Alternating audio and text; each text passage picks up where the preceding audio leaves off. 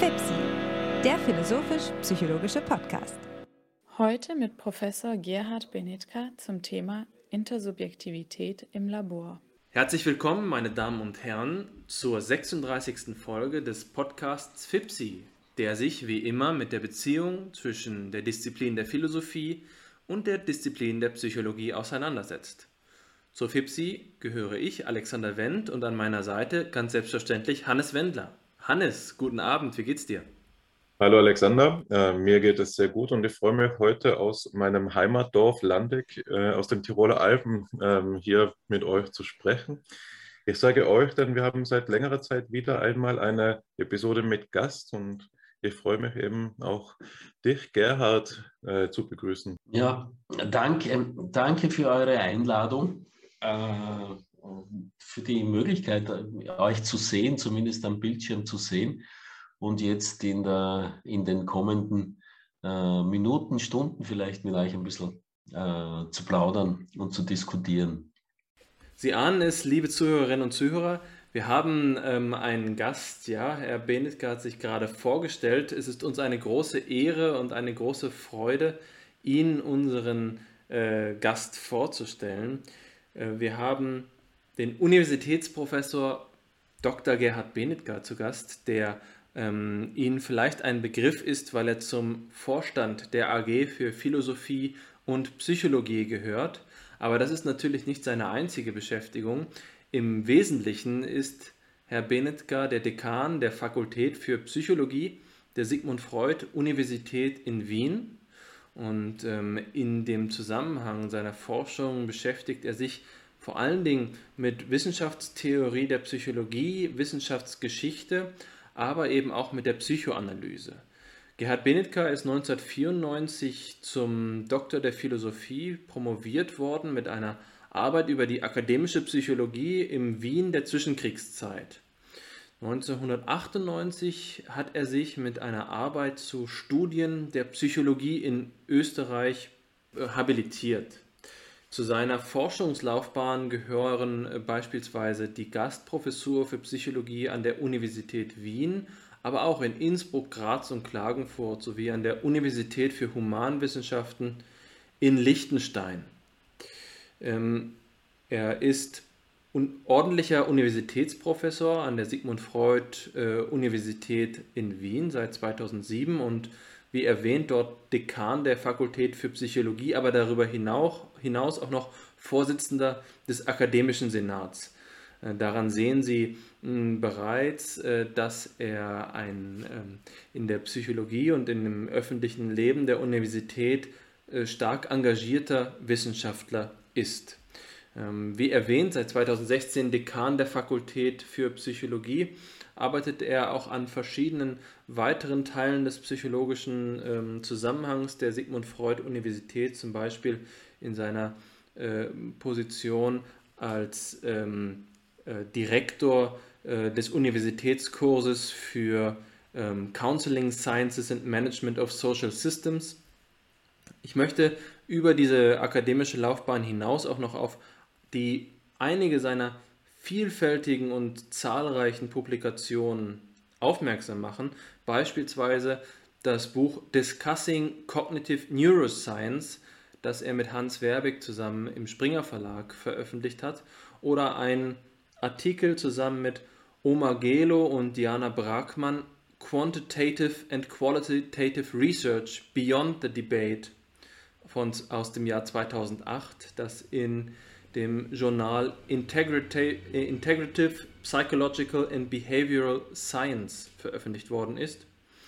Ein Aufsatz, der mir sehr am Herzen liegt, ist Psychology as a Phenomenological Science. Sie können sich denken, weswegen mir der Aufsatz als Phänomenologe gut gefällt. Den hat er zusammen mit Amrei äh, Jörchel veröffentlicht. Es ist eine große Ehre, ähm, Gerhard Benedika hier bei uns im Podcast zu haben und auch ich freue mich sehr auf die nun folgende Diskussion, die uns mit dem Thema Intersubjektivität in der Experimentalsituation äh, konfrontieren wird. Also noch einmal herzlichen Dank, lieber Gerhard, dass du für dieses Gespräch zur Verfügung stehst. Gerne, sehr gerne.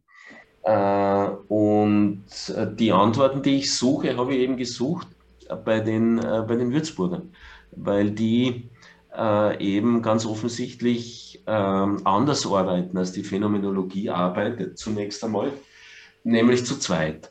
Und das ist schon etwas Interessantes, also dieses, ähm, dieses Dialogische. Ähm, und ich glaube, dass da ja etwas Bleibendes drinnen steckt. Also das, was wir, was wir, was wir heute noch, noch brauchen können. Und das, was mich dabei immer interessiert hat, ist bei diesem Dialog, dass der Versuchsleiter äh, einflussreicher ist, als es aus den Texten herauszulesen ist auf den ersten Blick.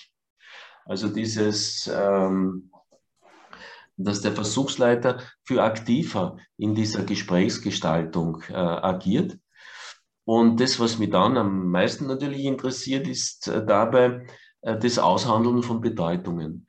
Also, dass wir äh, da erleben, dass nicht ein Protokoll, das, wie wir das heute zum Beispiel in der qualitativen Forschung machen, dass wir, wenn wir ein Interview führen, dass wir aufnehmen und dann wird zu einer anderen Zeit ähm, äh, versucht zu verstehen, was eigentlich gesagt wurde, von jemandem anderen gesagt wurde.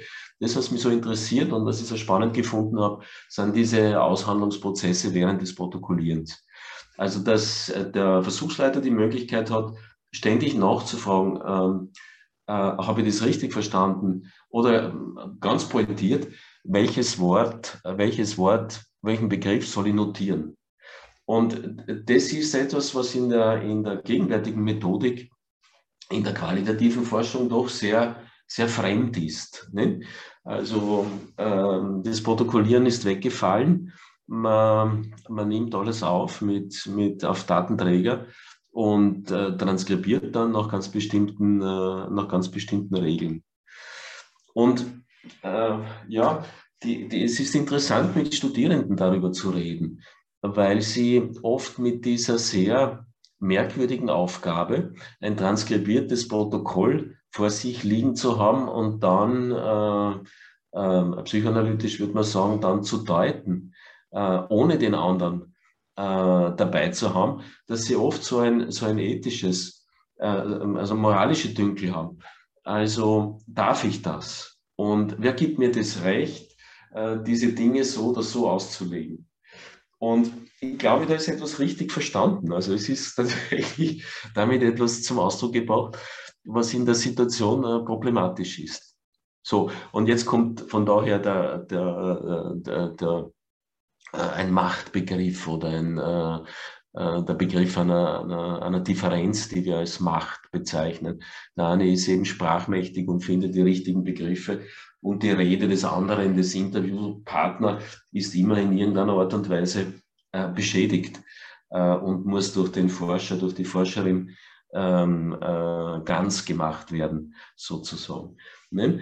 Das ist eine, eine, äh, eine merkwürdige, ähm, ähm, wie soll man sagen, eine merkwürdige Form der Interaktion, äh, die, die vielleicht aber wenn man es jetzt nicht moralisch äh, betrachtet, ähm, problematisch insofern ist, als sie uns äh, vielleicht etwas nimmt, also an, an Erkenntnismöglichkeiten.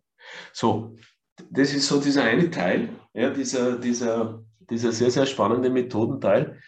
Und das ähm, ist anschlussfähig, glaube ich, an die äh, an methodische Fragen, die wir an die, an die Phänomenologie äh, stellen. Also muss, muss ähm, Phänomenologie nicht in einem ähm, in, in, äh, empirisch sozusagen werden, in genau dieser Art und Weise, in einer Art von, äh, von Dialog. Also ich glaube, dass es da viele, viele Ansätze oder viele Ideen jetzt auch schon in der, in der Philosophie gibt. Und das, das ist auch eine Möglichkeit, glaube ich, wie man phänomenologische und äh, psychologische äh, Forschung so, so wieder zu, zueinander bringt äh, und unter Umständen damit auch etwas methodisch ganz was Neues äh, entwickeln kann. Also das ist so der, der ähm, ähm äh, dieser Teil, der natürlich auszudehnen ist. Nicht? Also denke an äh, ein psychotherapeutisches Setting.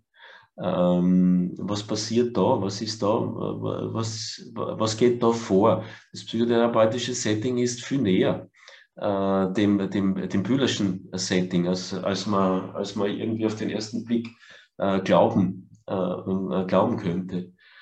So, also es interessiert mich dieses, dieses Dialogische und meine Kritik ist, dass in dem Dialogischen, in, den, in der herkömmlichen Psychologie ebenso eine unreflektierte Machtkomponente äh, drinnen ist, äh, dass das Dialogische kippt in was Monologisches, dass man monologisiert, dass äh, der Dialog sozusagen kein, kein, kein ein autokratischer und kein äh, demokratischer ähm, ist.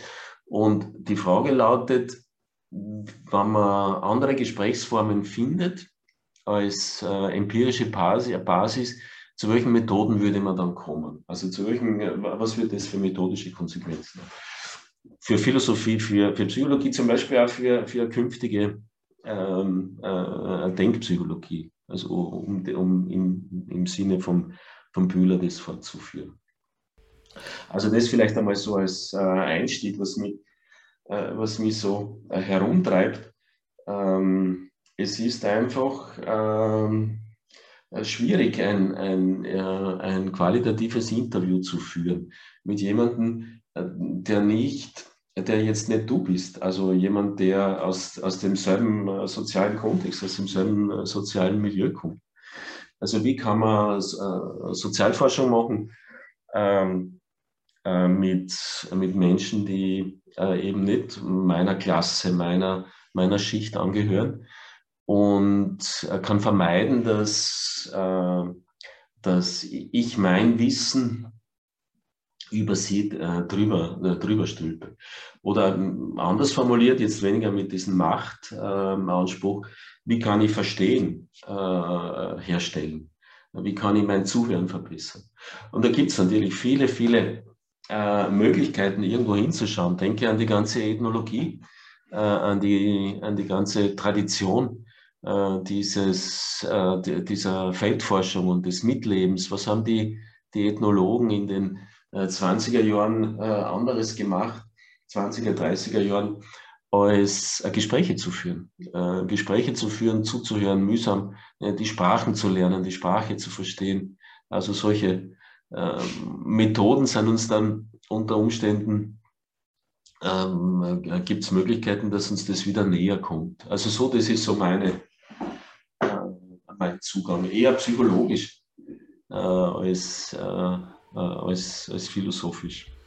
Ich glaube, das kann ich gut ergänzen als Philosoph. Ich habe mich jetzt erstmal gefragt, wo ist der Anhaltspunkt, wo ist der logische, konzeptuelle Anhaltspunkt, wenn wir darüber reden, dass das Labor oder die, die Gesprächssituation ähm, erst einmal daraufhin überprüft werden soll, dass sie dazu in der Lage ist, psychologisch valide zu sein. Also ist ein Labor überhaupt der Ort, an dem Menschen sich authentisch verhalten?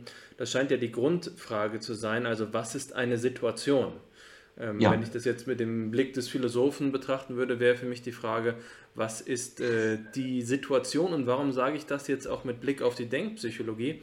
Nach meinen eigenen ähm, Untersuchungen über die Geschichte der Denkpsychologie geht es da im Zentrum um einen Begriff und das ist der der Aufgabe. Wenn wir jetzt bei Selz schauen oder bei, ähm, bei Watt, äh, bei ähm, den verschiedenen frühen Denkpsychologen, dann findet sich immer wieder, dass sie versuchen, ähm, die, das Wesen der Aufgabe zu bestimmen, wenn, sagen wir mal, die Versuchsperson also sie meistens untereinander, die, die verschiedenen Denkpsychologinnen und Psychologen, dass die sich mit etwas konfrontiert haben, was sie dann in die Situation zum Beispiel versetzt, eine determinierende Tendenz zu erfahren oder etwas Ähnliches zu erfahren. Und ähm, von der Problemlösepsychologie aus denkend wäre dann dieser Begriff der, der Aufgabe vielleicht, äh, das sage ich so ein bisschen sarkastisch, wenn man, der wenn man die Versuchsperson einfach vor den Computer setzt oder wenn man der Versuchsperson aufs Papier schreibt, Problem Doppelpunkt. Ja, und das ist für mich ähm, ein, eine Blindheit gegenüber dieser Voraussetzung von der Experimentalsituation, von der qualitativen empirischen Situation als Dialog so wie du es gerade beschrieben hast.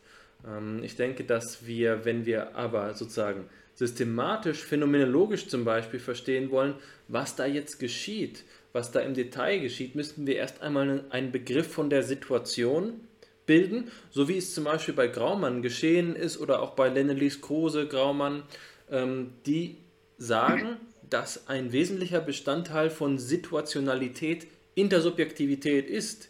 Also selbst wenn wir vielleicht auch alleine sind, spielt die, ja. äh, spielt ja. die latente Intersubjektivität eine Rolle, zum Beispiel weil der abwesende Versuchsleiter mitgedacht wird. Ja, so wie äh, in den Experimenten zur Obedience to Authority, also ähm, die, die reine virtuelle Gegenwart, jetzt nicht im Computersinne, sondern die Virtualität des Versuchsleiters in, der, äh, im, äh, in seiner Uniform, in seinem Kittel im Hintergrund ist schon eine Autorität, die da ausgeübt wird und die unsere Situation schon präformiert. Ja, das ist, das sehe ich ganz genauso. Erstens nur zur determinierenden Tendenz. Also das Ganze wird nur, du kannst sagen, das, was eigentlich ähm, als determinierende Tendenz wirksam wird, äh, ist die Instruktion des Versuchsleiters. Also der Versuchsleiter instruiert eine Versuchsperson, sich so und eben nicht anders in einer experimentellen Situation äh, zu verhalten und notiert dann, äh, dass es ihm gelungen ist. Ähm, also die, die, die Aufgabeninstruktion wirkt schon determinierend. Das ist äh, ganz entscheidend. Das ist einmal die eine, ähm, äh, die eine, äh, die eine Sache. Die andere Sache, das ist ganz, ganz wichtig. Äh, ich glaube, dass aus dem, äh, was, was ich mir vorher so überlegt habe über den oder was ich so erörtern wollte mit den, mit den Methoden, dass daraus so eine, eine, eine, eine Verlagerung des Fokus eigentlich daraus folgt. Eben ähm, weg von der Innenschau hin zur, zur Situation. Und in Wirklichkeit ist das, was ich gesagt habe, mit, was mir an der Würzburger Schule äh, interessiert, ist ja äh, das ist gar nichts anderes, als dass man sich einmal klar macht, was passiert da eigentlich, wie entstehen diese Protokolle, die dann in den Berichten abgedruckt wird. Also man rekonstruiert die Situation oder man sollte die, äh, die, die, die Situation äh, rekonstruieren, die da jetzt im Experiment stattfindet, um überhaupt zu verstehen, äh, was da zur Sprache gebracht werden kann in dieser, in dieser Situation. Und das, glaube ich, kann man wirklich verallgemeinern. Also die, das, das Situative ist ganz, ganz entscheidend. Und es, es ist, wie wenn man den, den Zugriff umkehrt, sozusagen. Äh, man bleibt nicht so wie in der klassischen Introspektion, jetzt bei dieser Innenschau, sondern man, man, man greift von außen zu, vom, vom Situativen, vom, äh, vom Dialogischen, äh, vom Bezogensein äh, auf jemanden anders, äh, auf das äh, Gegenüber, ob der jetzt da ist oder nicht, nicht da ist. Das ist eigentlich ganz, ganz egal. Ich, mir scheint das ganz, ganz wichtig. Methodisch weiß ich nicht genau. Wir haben dann zwei Quellen sozusagen. Wir haben die ähm, etwas, was wir aus der Perspektive der dritten Person eigentlich äh, beobachten können. Das ist dieses Situative. Also was auch, äh, wo wir auch die ganzen Kriterien an Objektivität und so anlegen können. Und wir haben dann die, äh, die, äh, die Perspektiven des Bezogensein äh, der jeweiligen Interaktionspartner aufeinander. So, und das muss man irgendwie oder sollte man irgendwie ähm, äh, zueinander bringen, damit man nicht in so einen, ähm, äh, in, in so einen fruchtlosen Dualismus ähm, äh, letztlich verfolgt und endet. Aber das ist, äh, da muss man einiges noch leisten und nachdenken, glaube ich. Für mich ist die Frage eine, wie so eine der experimentellen Philosophie. Wir stellen uns Gedankenexperimente vor. Was wären Situationen, wenn? Und ich habe gerade das folgende Gedankenexperiment vor Augen. Wie wäre es denn eigentlich, wenn wir ähm, sagen, die, ähm, die Versuchssituation in einem psychologischen Experiment ist nicht der Abruf von Verhaltensweisen, die das Alltagsleben ansonsten auch komponieren würden. Also wir sagen beispielsweise, hier wird eine äh, Reaktionszeitstudie durchgeführt und natürlich ist der Mensch alltäglich in die Reaktionszeit immer eingebunden, sondern wenn wir sagen, die Laborsituation erzeugt durch ihre Künstlichkeit zu einem gewissen Maß eben auch das Verhalten, das sie beobachtet, erst selbst. Oder ähm, um es vielleicht mal in Termini qualitativer Forschung zu sagen, wer würde denn jemals über sein eigenes Leben so berichten oder über seine eigene Erfahrung, vermeintlich eigene Erfahrung so berichten, wenn es dafür nicht diesen spezifischen Anlass gäbe? Wir haben das gerade in der vorherigen FIPSI-Episode, haben Hannes und ich über sowas Vergleichbares gesprochen mit Foucault. Da war die Idee von Hannes, dass er gesagt hat, bei Foucault heißt es, gewisserweise ist der Beichtvater ähm, der erste Psychologe, insofern als er die Situation erzeugt, in der diejenige Person, die zur Beichte geht, sich überhaupt erst einmal in diese objektivierende Selbstwahrnehmung hineinbegibt und ähm, so etwas wie den Anspruch einer ja, die im Englischen würden, sagen, würden wir vielleicht sagen Accountability, also Verantwortlichkeit für die eigene äh, Denklandschaft übernimmt.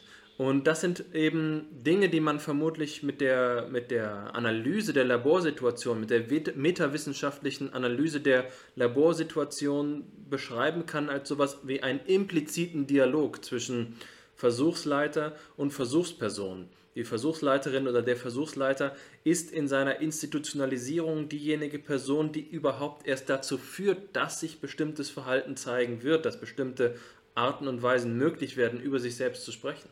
Ähm, das ist eine, eine, eine wirklich ähm, interessante, ein interessanter Aspekt. Also, wenn man kühn verallgemeinert, was du jetzt äh, entwickelt hast, äh, dann könnte man sagen, dass die Psychologie sie hauptsächlich mit von ihr selbst verursachten Störungen beschäftigt und diese Störungen für normal hält. Das ist, ähm, ähm, das ist in vielerlei Hinsicht so.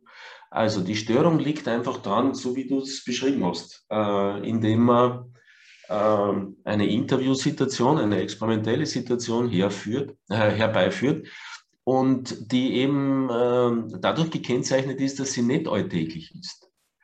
Und genau diese Alltäglichkeit erzeugt dann diese, diese oder zwingt dann äh, den, äh, die, die Versuchsperson äh, zu Hervorbringungen, die für sie im Alltag vollkommen irrelevant sind, weil diese, weil diese Situation ja nichts mit den Alltagssituationen zu tun hat. Also psychologisch könnte man sagen, viele Themen, die die Psychologie für, für selbstverständlich heute, zum Beispiel denke an den Begriff der Repräsentation oder von kognitiven Repräsentationen, dann kann, dann, dann kann man immer sagen, freilich spielt das eine Rolle, aber es spielt im Alltag eine viel geringere Rolle, als die Psychologie es annimmt. Aber es spielt immer dann eine Rolle, wenn irgendeine Art Störung in der Alltagssituation äh, vorliegt. Denke an solche Sachen wie Identität. Nicht? Also äh, das ist im Alltag äh, für gewöhnlich im Alltag äh, kein Problem. Aber es wird zum Problem in dem Moment, wo es gefragt wird und wo du äh, die legitimieren musst, wo du die buchstäblich ausweisen musst, wer du bist, sozusagen. Das nenne ich schon eine Störung. Aber aus der Störung zu schließen, dass, äh, dass das, was in der Störung auftritt, den äh, äh riesenweiten Alltag äh, bestimmt, ist ja ein, ein merkwürdiger Schluss, also der, der alles andere als, äh, als plausibel ist. Also ich finde es hübsch, so eine, die, diese Idee, äh, dass die herkömmliche Psychologie es vor allen Dingen eine Psychologie der Störungen ist. Das heißt, von daher auch nicht alltagstauglich, aber labortauglich, weil das Labor eben genau eine Irritation oder eine Störung von alltäglichen Abläufen ist. Aber das Außergewöhnliche für gewöhnlich zu halten, ist natürlich ein, ein, ein, ein, ein erstaunliches äh, Missverständnis. Ja, ich denke, an dieser Stelle kann ich mich ganz gut einschalten, weil ähm, du gerade einen Punkt genannt hast, den ich in anderer Weise ähm, auch so gesehen habe, und zwar eben äh, die Begriffsreihe der, der Störung und der Unalltäglichkeit. Und gerade als Alexander eben seine Ausführungen mit dem Beichtstuhl ähm, gemacht hat, musste ich auch daran denken, dass es durchaus ähm, eine Art Künstlichkeit im Alltag, in, im Alltag geben kann, nicht wahr? Sodass eben der Vorwurf, dass die Laborsituation größtenteils Artefakte herstellt, die dann eben beforscht werden können und dadurch sozusagen die ökologische Validität ermangelte, etwas abzuschwächen wäre. Das würde auch entgegen der kühnen Verallgemeinerung gehen, äh, wie du sie getroffen hast, gehabt. Und zwar eben in diesen Fällen, in denen der Dialog, der alltägliche Dialog scheitert, in denen Verstehen nicht möglich ist. Das sind dann die Fälle, in denen eben primäre Empathie, wenn man so will, oder direkte Fremderfahrung nicht mehr hinlangt und sekundäre oder kognitive Empathie einsetzen muss. Das heißt, wenn man wirklich ähm, in, innehält, nachdenkt, Erklärungen erzeugt, was wohl vorgefallen sein mag. So, jetzt könnte man sagen, ähm, das ist doch interessant für die explanatorische Reichweite der Experimentalpsychologie im Allgemeinen. Insofern, als dass man sagen kann, ähm, sie ist eine Psychologie der Störung, in deinen Worten, Gerhard, oder eben sie ist eine Psychologie, die als Ermöglichungsbedingung nicht nur Empathie hat, so wie alle ähm, soziale Forschung, nicht wahr? Irgendwie müssen wir den Zugang zum Fremdpsychischen haben, sondern die voraussetzungsreichere Voraussetzung, also die inhaltsgeladenere Voraussetzung der Empathie zweiter Ordnung, sodass man sagen könnte, vielleicht alle, Psychologie, alle Experimentalpsychologie ist eine Psychologie der Störung und damit eine der kognitiven Prozesse im engeren Sinn, eine Psychologie des nachdenkenden Subjekts, aber nicht eine Psychologie des Subjekts in der Lebenswelt, um einen weiteren Begriff daneben zu reihen. Und ich denke, gerade der Begriff der Lebenswelt ist vielsagend, weil er die Unterscheidung von Alltäglichkeit und Störung unterwandert. Nicht wahr? Beides es sind Motti der Lebenswelt, beides taucht auf in unserer gelebten Wirklichkeit und beides ähm, hat in gewisser Weise ihr Recht. Und die interessante Frage wäre jetzt nur die, wie verallgemeinern wir die Psychologie der Störungen hin zu einer Psychologie der Lebenswelt? Vielleicht darf ich, ähm, Alexander, bevor du was sagst, ähm, was sagen. Das ist, ich gebe dir vollkommen recht.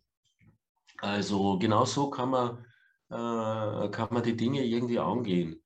Ähm, und äh, daraus, daraus lässt sich ableiten, dass es immer wieder Inszenierungen geben wird äh, in der experimentellen Psychologie, die äh, uns zu interessieren haben, die relevant sind äh, für jemanden, der ernsthaft Psychologie äh, betreiben will.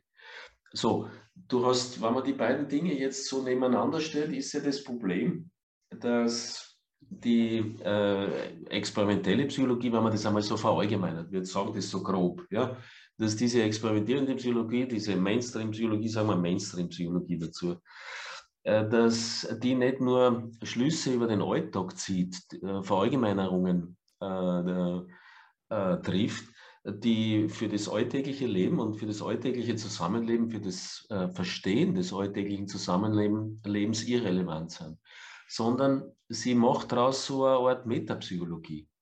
Also äh, sie entwickelt sozusagen eine Vorstellung, wie wir das, ähm, das äh, das Mentale, das Geistige, das Psychische äh, vorstellen sollen.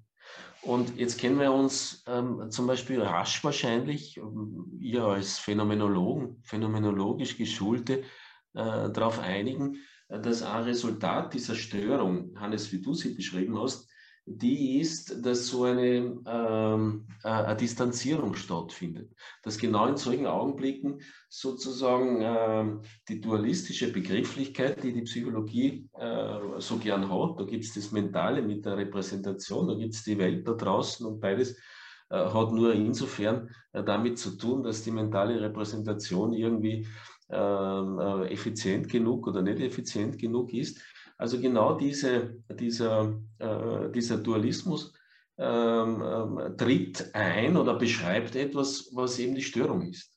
Wenn ich das jetzt für das Normale halte, entwickle ich sozusagen eine Metapsychologie, die genau auf dieser dualistischen ähm, äh, Basis äh, irgendwie argumentiert. Und dann musst, wenn du die, die Lehrbücher der Psychologie, gerade der kognitiven Psychologie, äh, durchschaust, musst du sagen, das ist leider immer noch das gängige äh, Bild, sozusagen, jetzt reden wir gar nicht von den Computermetaphern und all diesen, und all diesen äh, Rechner-Dings und ähm, äh, solchen Dingen, sondern wir reden einfach, dass es für die Psychologen selbstverständlich ist, dass es da ein Subjekt gibt und da gibt es ähm, eine Umwelt und die beiden sind voneinander getrennt und die einzige Beziehung ist, äh, dass das Subjekt irgendwie diese Umwelt äh, repräsentiert und dass diese Repräsentationen irgendetwas äh, zu tun haben, orientierend, anleitend äh, mit den Handlungen, die das Subjekt in der Umwelt setzt. Und dieses Bild ist, ist einfach für die alltäglichen, äh, für die Beschreibung von alltäglichen Lebensvollzügen grundsätzlich falsch. Also das ist das, das, ist das Problem.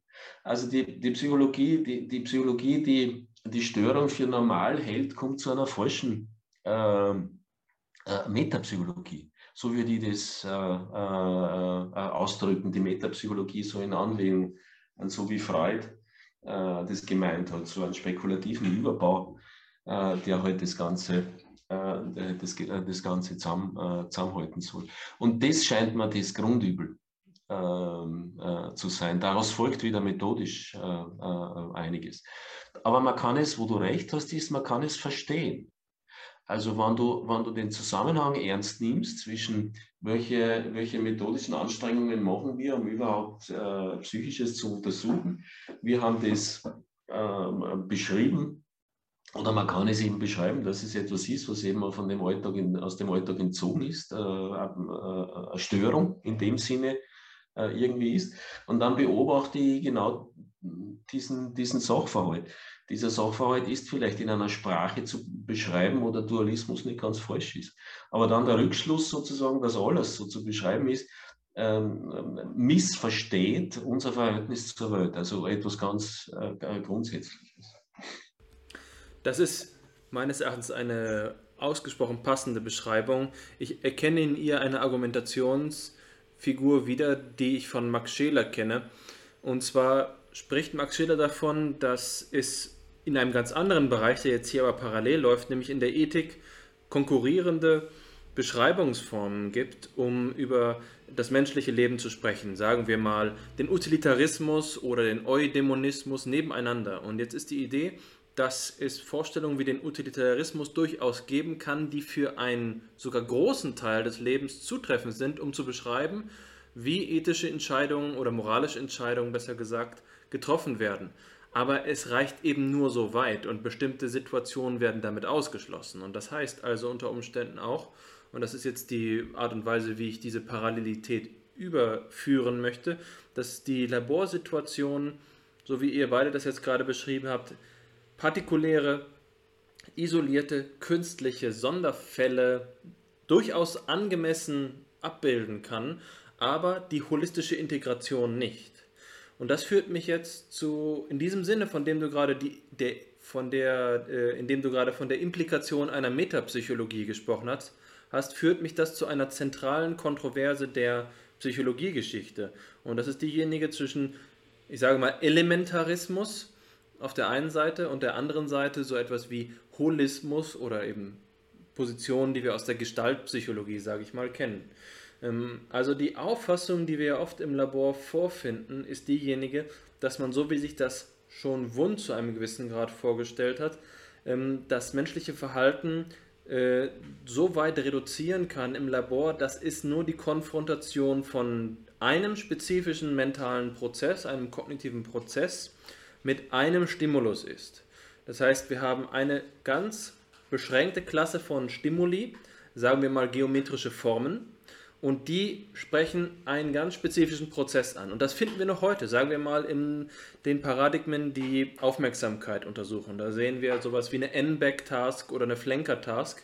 Und die haben im Prinzip den Aufbau, da wird auf dem Bildschirm in der Mitte eine weiße, ein weißes Dreieck angezeigt und dann links und rechts daneben ein weißes oder ein grünes Viereck. Und jetzt ist die Aufgabe der Versuchsperson zu bestimmen, ist der zentrale Reiz mit den äh, Reizen links und rechts daneben identisch, ähm, gibt es einen Unterschied, einen Unterschied hinsichtlich der Farbe und so weiter und so fort. Und die Aufmerksamkeitsmodelle, die dafür verwendet werden, um so eine Aufgabe zu äh, theoretisch zu unterfüttern, wäre eben zu sagen, da gibt es einen spezifischen Prozess und der heißt dann in, beispielsweise in diesem bekannten Arbeitsgedächtnismodell von Miyake und Kollegen Updating, Shifting oder Inhibition. Das sind diese drei Standardformen.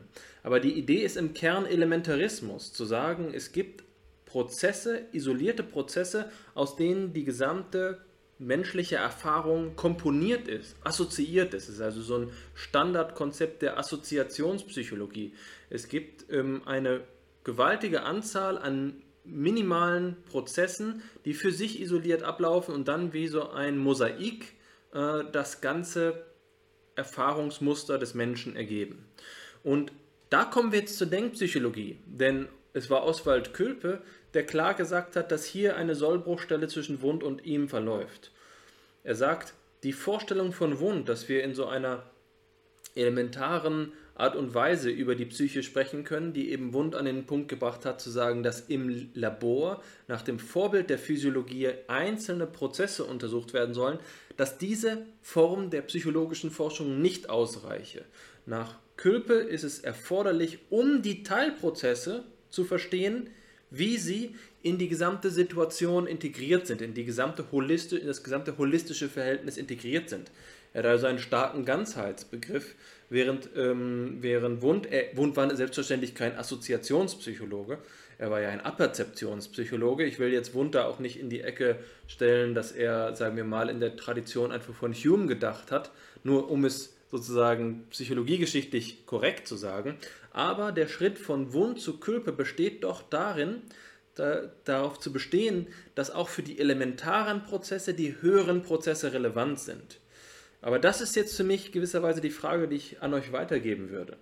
Ähm, ist das äh, die fundamentale philosophiegeschichtliche, besser gesagt psychologiegeschichtliche Auseinandersetzung, über die wir hier auch implizit immer sprechen, die unterscheidet, ob man im Labor tatsächlich einzelne Prozesse untersuchen kann oder ob das ein Fehler ist. Nicht auch eine anthropologische Frage danach oder eine fundamentalpsychologische Frage danach, ob es tatsächlich gelingen kann, menschliche mentale Operationen, Kognition, wie auch immer wir es bezeichnen wollen, die ähm, Grundtatsachen der Psychologie, ob die immer notwendig integriert sind in ein Ganzes, wie bei, beispielsweise die Lebenswelt, von der ihr gesprochen habt, die, ähm, die bedeutungshafte Erfahrung, so wie die Phänomenologen darüber sprechen würden, oder ob es vielmehr möglich ist, so wie es die Behavioristen getan haben, hier Isolationen vorzunehmen, aus denen heraus man dann den Prozess vollständig und adäquat verstehen kann. Ähm, Hannes, vielleicht darf ich äh, zuerst antworten. Ähm, ähm, zuerst die große Antwort. Also äh, die Antwort, sondern ist keine große Antwort, es ist nur eine kleine Antwort auf eine große Frage. Äh, äh, nein, das glaube ich nicht. Also ich glaube, das ist ein, spezieller, äh, ein ganz spezieller Aspekt ist, der so seine, seine philosophiegeschichtlichen äh, Wurzeln hat. Äh, dieses Ganzheitsthema fällt ja nicht ganz vom Himmel. Es ist ja eine bestimmte historische äh, äh, Situation äh, geknüpft. Also das, ich glaube, dass es, dass es eine Rolle spielt, aber es, es gibt noch viel mehr drumherum. ja? Also nimm deine, ich, ich weiß nicht, ist, ist, ist George Politzer noch ein, ein, ein, ein, Begriff, diese konkrete Psychologie. Es ist ja immer wieder ein, ein Stachel, ne? wenn man diese Texte liest, der sie fürchterlich lustig darüber macht, ähm, dass irgendwelche psychischen Sachverhalte äh, irgendetwas vermögen, äh, weil er immer darauf äh, beharren würde, es sind immer nur Personen, die etwas vermögen können. Und so ist das eine Psychoanalyse-Kritik, ähm, also dass Vorstellungen durch irgendeinen Mechanismus verdrängt werden, ist eine Sprache, die für ihn unerträglich ist. Äh, weil es, äh, äh, weil es verschleiert oder verkennt, dass es immer konkrete Lebewesen, konkrete Personen sind, die etwas tun und in diesem Sinn Abstraktion ist. Also das ist nur ein Beispiel. Du findest viele Aspekte, die bei den Dingen, die wir jetzt angesprochen haben, aber bei diesem Situativen, ähm, die drinnen sind.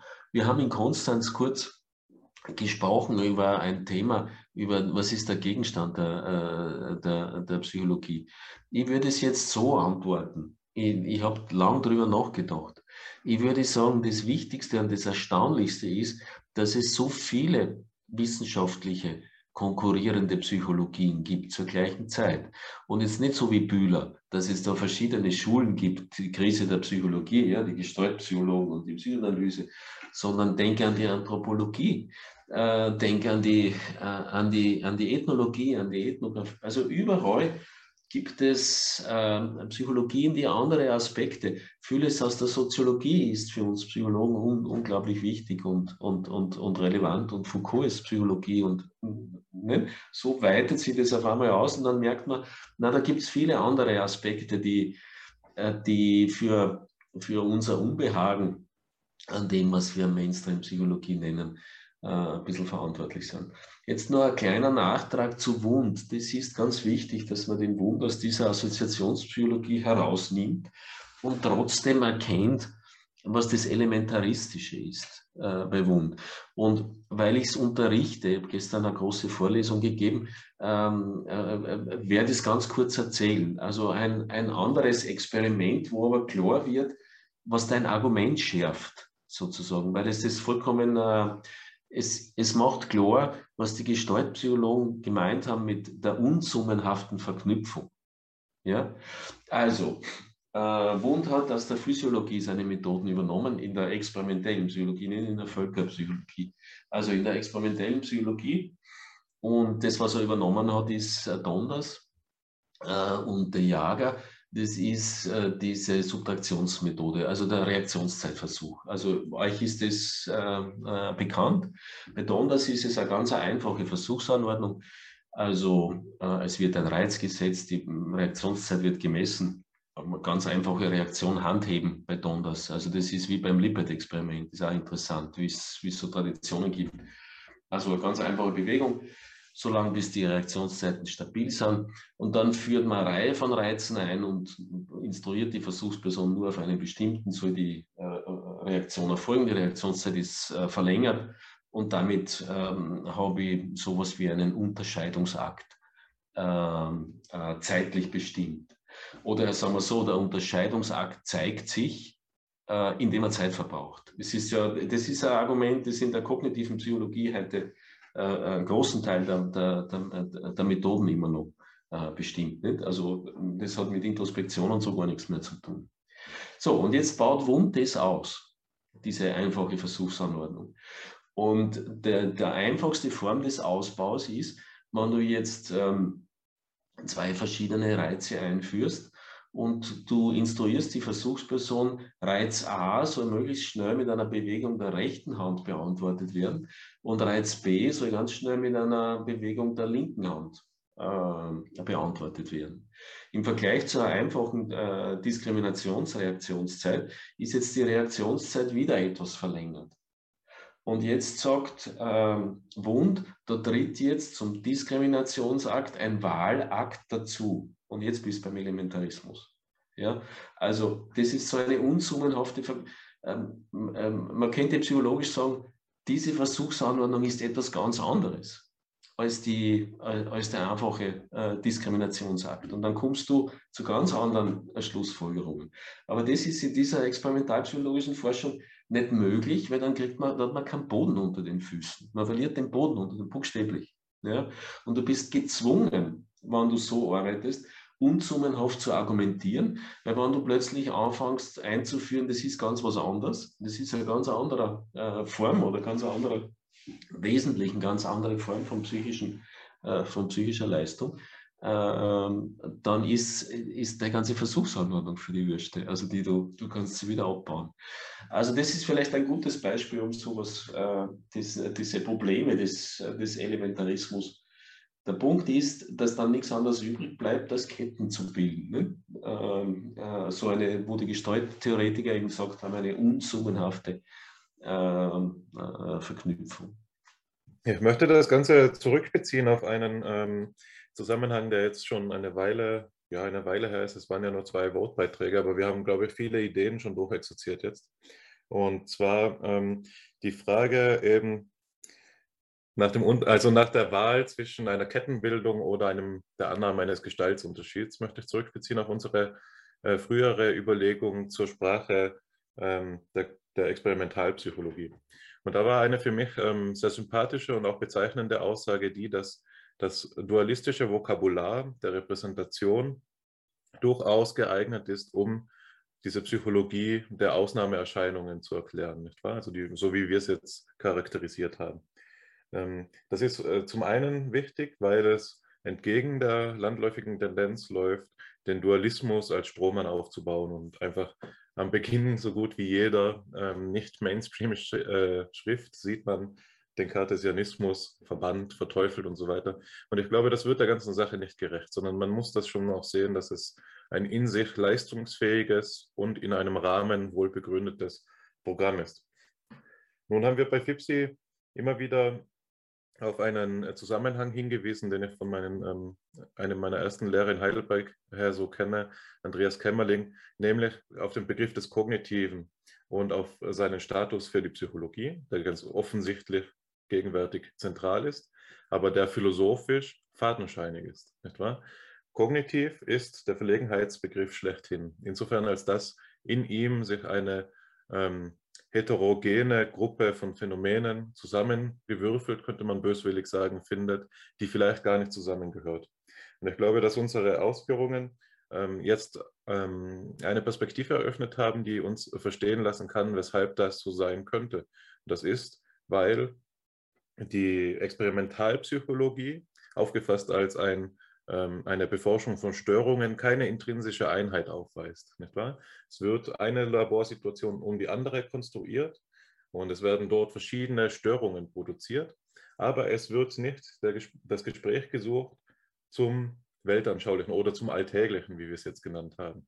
Und das führt mich eben über zum nächsten Punkt, der jetzt ähm, auf das eingeht, was Alexander du gefragt hast, nämlich die Beziehung von Elementarismus und Gestaltpsychologie oder Elementarismus und Holismus. Und da hast du gefragt, ist es nun so, dass wir mit Külpe sagen müssen, dass auch für die Elemente das Höhere wesentlich ist? Und reformuliert, in wissenschaftstheoretisch formuliert, jetzt auf der Ebene, auf der ich gesprochen habe, würde man, könnte man ähm, fragen, ist ähm, die Experimentalpsychologie nur im Lichte der Alltagspsychologie, der Volkspsychologie zu begreifen. Nicht wahr? Das Elementare im Sinne des Höheren. Und ähm, mir scheint, wenn man es so reformuliert, ganz offensichtlich zu sein, dass das Bild unvollständig ist. Die Alltagspsychologie gibt uns nicht die Antwort auf die Frage nach der Einheit der Wissenschaft, sondern das ist äh, das Metier der theoretischen Psychologie. Nicht wahr? So, wir müssen auch noch über den Alltag hinausgehen und über die Lebenswelt hinausgehen.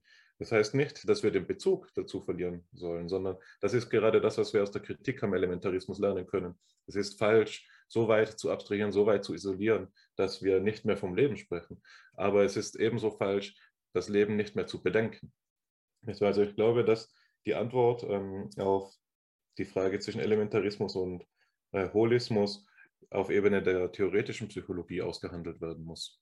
So. Und jetzt äh, handeln wir uns damit natürlich die Schwierigkeit ein, wie steht es denn nun mit eben den Beispielen, die du, Gerhard, jetzt genannt hast, in Bezug auf ähm, die Ketten gegen die Gestalten? Also zwei konkurrierende Interpretationsarten für ein und dieselbe Befundkomplexion. Also eben aufeinander aufbauende Diskriminationsreiz, äh, Diskriminationsaktversuche oder eben Wahlaktversuche, die man so oder so ähm, deuten kann. Und ich denke, dass hier der entscheidende Punkt der folgende ist.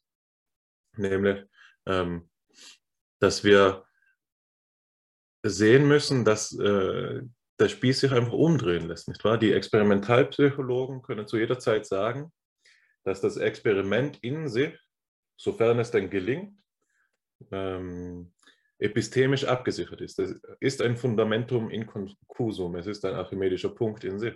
Wenn das Experiment sauber ist, dann dürfen wir auf Grundlage der Kausalität, die dort nachgewiesen ist, den Schluss ziehen, um den es uns geht. Da kann der theoretische Psychologe noch so lange meckern und sagen, aber ihr betrachtet nicht die ähm, unreflektierten Voraussetzungen, die dort mit hineingehen. Seht doch, was die Leute von vor 100 Jahren gesagt haben. Nicht wahr? Und ich glaube, hier, müssen, hier müsste man auf Seiten der theoretischen Psychologie nachweisen, dass so wenig wie die theoretische Psychologie indifferent sein darf gegen die Befunde der Spezialwissenschaften, selbst dann, wenn sie aus Paradigmen stammen, mit denen man selbst als Theoretisierender nicht übereinstimmt oder sympathisiert. So wenig darf die Experimentalpsychologie die ähm, größeren Entwürfe der theoretischen Psychologie einfach missachten, selbst dann, wenn sie für den konkreten Versuchsaufbau, isoliert betrachtet, keine unmittelbare Handlungsimplikation ähm, mit sich führen. Ich glaube, da liegt der springende Punkt für mich, dass der, dieser Pragmatismus des experimentellen Vorgehens schon weltanschaulich ist. Nicht wahr? Und seine Weltanschauung besteht zu einem gewissen Grad, ich will ihn jetzt auch nicht einseitig schlecht darstellen, aber für die rhetorische Pointe mache ich es trotzdem kurz. Äh, Teil dieser Weltanschauung ist eben die Indifferenz und Missachtung gegenüber Einwänden, die man gegen den Pragmatismus erheben kann. Der Pragmatismus ist zu einem gewissen Teil atheoretische Theorie. Also das ist, das ist ein weites Feld, äh, das damit äh, aufgemacht ist. Also ich habe mich einmal beschäftigt eben mit diesem mit dem äh, Donders-Versuch, da gibt es ja schöne Bücher drüber, äh, das als paradigmatisch zu nehmen, also durchaus im Sinne von, von Kuhn paradigmatisch zu nehmen und zu schauen, wie dieser Reaktionszeitversuch äh, durch die Geschichte der Psychologie geistert, mit, äh, mit immer in immer äh, verschiedenen und neuen Varianten also wo, wo die Akteure, könnte man fast sagen, da ständig ändern. Nicht? Also es werden immer ein paar Dinge dazugenommen und ein paar weggenommen und so. Und wenn du das dann die, über diese Geschichte bis zum Lipid-Experiment eben, das ist ja immer noch eine Art äh, äh, Nachhall von, von diesen Reaktionszeitversuchen, dann äh, merkst du, das ist erstaunlich, äh, zu welchen äh, Aussagen äh, diese Experimente führen. Also, äh, wenn du die aneinander reißt, ist es eine, eine, eine, eine, ein höchstes Maß an Unklarheit. Wovon wird überhaupt gesprochen? Wird von Hirnvorgängen gesprochen? Wird von psychischen Vorgängen gesprochen? Es, man merkt richtig die theoretische Unterbestimmtheit. Und tatsächlich ist es so, dass es in der Psychologie, es fängt mit dem Begriff der Kognition an, du hast angefangen damit. Dieser Begriff der Kognition ist, ähm, äh, man muss das aus der Geschichte äh, äh, sehen. Also es ist sehr lehrreich zu lesen, die Berichte zu lesen von denen, äh, die diese kognitive Wende, diese kognitive Abwendung von Behaviorismus in Amerika eingeleitet haben.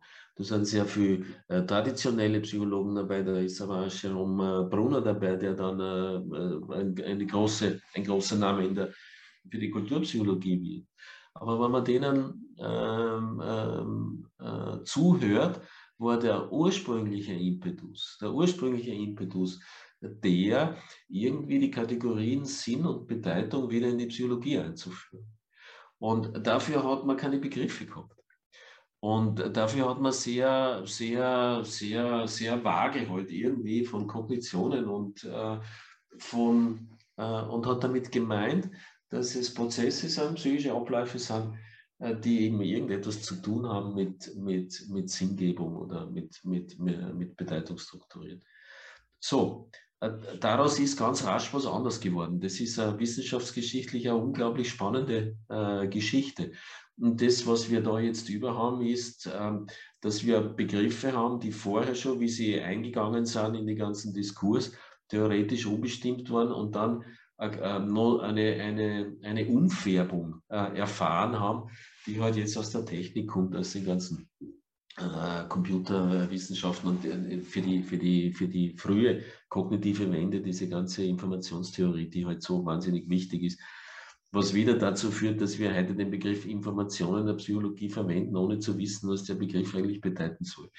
Das führt alles zu den, zu den, zu den Dingen. Ja, also diese theoretische Unbestimmtheit ist ein riesengroßes, ein riesengroßes Problem in der, in der, in der äh, Psychologie. Nach wie vor ist es eine, eine Leistung, die man bei Holzkamp schätzen muss, äh, dass er versucht hat, so eine unifizierende äh, Theoriesprache einzuführen. Das ist, glaube ich, der letzte große Versuch gewesen von Seiten der, von Seiten der, von der, Psy von der Psychologie. Und dann ist da etwas, wo man, was man schon bei Wund findet. Äh, äh, Wunds Logik ist ein hervorragendes Buch. Also das ist wirklich ein hochinteressantes, hoch gescheites Buch. Und da findet man ähm, einfach diese, äh, diese äh, radikale Zurückweisung äh, jeder Ort von äh, äh, radikalen Positivismus. Also Wundt wird äh, äh, behaupten, in der Wissenschaft, ähm, die Wissenschaft kann sich nicht äh, begnügen mit Tatsachenfeststellungen oder sagen wir es mit Beobachtungstatsachen oder mit Protokollsätzen oder was immer man da jetzt einführt, sondern Wissenschaft wird immer äh, äh, äh, darauf abzielen, äh, den Zusammenhang zu erklären. Und für die Erklärung muss etwas dazukommen. Es muss etwas hinzukommen, was nicht selbst eine Beobachtungstatsache ist. Und jetzt ist die Frage, was kommt da dazu? Und Wund ist da ganz, äh, ganz deutlich. Es sind irgendwelche Postulate, Hypothesen, die eben nicht aus den Beobachtungstatsachen gewonnen sind, sondern die spekulativ an dieses Material herangetragen werden. Das ist übrigens auch die Bedeutung, die Freud den Begriff Metapsychologie zuschreibt. Man braucht, um Beobachtungstatsachen in einem psychologischen äh, Setting sozusagen erklären, deuten äh, zu können, bestimmter Zusatzannahmen, die mit diesen Beobachtungstatsachen selbst überhaupt nichts zu tun haben. Äh, ein Art spekulativer Überbau, der uns die Daten ordnen hilft. Nichts anderes leistet. Ja? Aber in den Daten selbst ist nicht die Ordnung drinnen. Das meine ich mit, mit, mit, mit Metapsychologie und äh, man tut gut daran, äh, sich klar zu machen, dass das aus der Empirie, dieses Ordnungsprinzip, nicht zu gewinnen ist. Wenn es aber aus der Empirie nicht zu gewinnen ist, also die Welt zwingt uns nicht, die Dinge zu ordnen, kann man jetzt äh, äh, so zuordnen und nicht anders zuordnen. So, und dann, was, was tut man damit? Ne? Jetzt kann man in einen heillosen Relativismus äh, enden oder man kann irgendwie sagen, okay, dann gibt es einfach äh, für uns, diese Dinge offen zu legen. Und das ist die Aufgabe, der, die wir jetzt da leisten, indem wir die Mainstream-Psychologie hier und da kritisieren, noch nicht systematisch. Ich glaube, dass das notwendig ist. Und zwar genau in der Art, äh, Hannes, wie du das angesprochen hast. Ähm, nicht, dass man da irgendwie ein Ungeheuer aufbaut und dann auf das einschlagt, das überhaupt nicht existiert, sondern äh, vernünftig, also vernünftig und anerkennt und auch versteht, wie man zu solchen Lösungen kommt und nicht diese Lösungen von vornherein äh, äh, verwirft. Aber das, worauf wir aus sein müssen, ist zu verstehen, wo sind die, wo sind die Schwächen äh, der, der, der Metapsychologie oder wo leiten sie da metapsychologische Konsequenzen aus, die einfach unplausibel sind und, äh, und, und, und unnötig sind. Und so müssen wir aber auch mit unseren Dingen auch umgehen. Also wir können das nicht nur äh, den anderen irgendwie sagen, gebt auf, äh, gebt darauf acht, was ihr für spekulative Momente an eure, in, ihren, in euren, welche Postulate ihr in euren Erklärungen verwendet, sondern das gilt ja auch für unsere äh, Dinge. Das heißt, wir müssen unsere Rechenschaft äh, darüber abgeben, woher beziehen wir. also denke an der, an der, in, der Phänomen, in der Geschichte der Phänomenologie ist einfach etwas drinnen, äh, was problematisch ist. Ne? Nämlich, es ist ein an sich, ne? fast eine Naturalisierung äh, von Bewusstseinsvorgängen. Ähm, das, das, muss man, das muss man klarlegen, das muss man weg, das muss man äh, offenlegen. Ich würde auch sagen, man muss es wegbringen, man muss, man muss es öffnen, äh, auch für Interkulturalität und all diese, äh, äh diese Dinge. Ich höre da einen, den Vorschlag einer Dialektik von Konstruktion und Dekonstruktion von ähm, metawissenschaftlich festgestellten Theorietraditionen, die man auf ihre Grundlagen zurückführt und ähm, diese, dieser Abgrund des Relativismus, äh, den du dabei ansprichst, den sollte man dennoch sehr klar ins Auge führen, denn es ist natürlich so etwas wie ähm, ein skeptischer Selbsteinschluss, wenn wir sagen, dass die Maßstäbe, mit denen wir das vermeintlich ähm, Fragwürdige beurteilen, dass diese wiederum selbst fragwürdig werden können. Ja, also ich denke, das ist die wesentliche Grundfrage der, ähm, der Wissenschaftstheorie, die wir auch spannenderweise gerade in der letzten Folge von Fipsi kurz einmal thematisiert haben, als ich auf Popper geblickt habe. Und da sagte ich, wenn ich mich recht erinnere, ähm, war der Hinweis zu sagen, wenn wir die Logik der Forschung lesen, dann müssen wir uns darauf einlassen, dass der Standpunkt der logischen Forschung selbst der Diskurs, der, den man den Kritizismus nennt, ist. Der Kritizismus als ein seit beispielsweise Lotze, aber eigentlich auch schon seit Kant existierender Diskurs über die Geltung, der die Transzendentalphilosophie voraussetzt, als einen Standpunkt, der gewisserweise jenseits dieser Relativität steht. Also es gibt ähm, Theorien auf Objektebene, die überwunden werden können durch Konstruktion und Dekonstruktion, aber der Standpunkt der Geltung, die Möglichkeit der Logik überhaupt ist gleichzeitig die Möglichkeit der Rationalität in der Wissenschaft. Und das scheint mir hier ähm, ganz wesentlich zu sein, dass wenn wir wissenschaftstheoretisch auf das reflektieren, was du gerade gesagt hast, dass wir ähm, diese Idee einer Dekonstruktion, wenn wir sie zum Beispiel mit äh, sprachphilosophischen Mitteln alleine konfrontieren, durchaus auch äh, bis in den Relativismus hinabtreiben können, wohingegen das natürliche Antidot dagegen so etwas wie eine Logikphilosophie ist, eine, eine klassische Philosophie, die die Möglichkeiten, die Bedingungen der Möglichkeit von Diskurs mit ähm, reflektiert, so wie das zum Beispiel im, ähm, im, im Pragmatismus oder im, im pragmatischen Denken von ähm, Karl Otto Apel angelegt ist oder bei Tugend hat, dass solche Denkarten den, den Versuch darstellen, die immanenten Strukturmuster dieser Konstruktion, Dekonstruktion von Theorien zu bedenken. Und da würde ich sagen, kann man das auch für die, für die Psychologie, dort zeichnen sich doch Muster ab, dass zum Beispiel die Konflikte, die Ende des 19. Jahrhunderts ähm, beispielsweise äh, die, die Grazer Schule äh, von, von äh, dem, der Assoziationspsychologie unterschieden haben, also die Frage der ähm, Gestalt, ähm, die, der ähm, Gestaltqualitäten dass die mittlerweile deutlich verfeinert ist. Ja, da ist natürlich die Frage, ist da die Tradition dieser Verfeinerung des Diskurses vielleicht auch abgebrochen? Aber was jedenfalls mein Punkt ist, ist, dass wir, wenn wir das Bedenken auf zwei Ebenen operieren müssen, auf der Objektebene der Theorie und auf dieser Metaebene der Theorie, wenn wir die Metaebene der Theorie, also die Idee eines Geltungsdiskurses schlechthin äh, bedenken, dann müssen wir auch sehen, dass das unser Maßstab ist dafür, dass beispielsweise in der Psychologie etwas ähm, in eine elaboriertere Richtung geht, dass die Konstruktionen anspruchsvoller werden. Man könnte hier so eine Kon Theoriekonstruktion, selbst wenn sie vermeintlich komplexer ist, auch als so etwas wie eine babylonische Turmbildung betrachten. Da sieht man vermutlich in so Entwicklungen wie der theoretischen Psychologie ähm, des frühen 20. Jahrhunderts, auch in den Schichten, in diesen Schichtenideen der Psychologie, die ausgesprochen feingliedrig gewesen sind, sehr anspruchsvoll.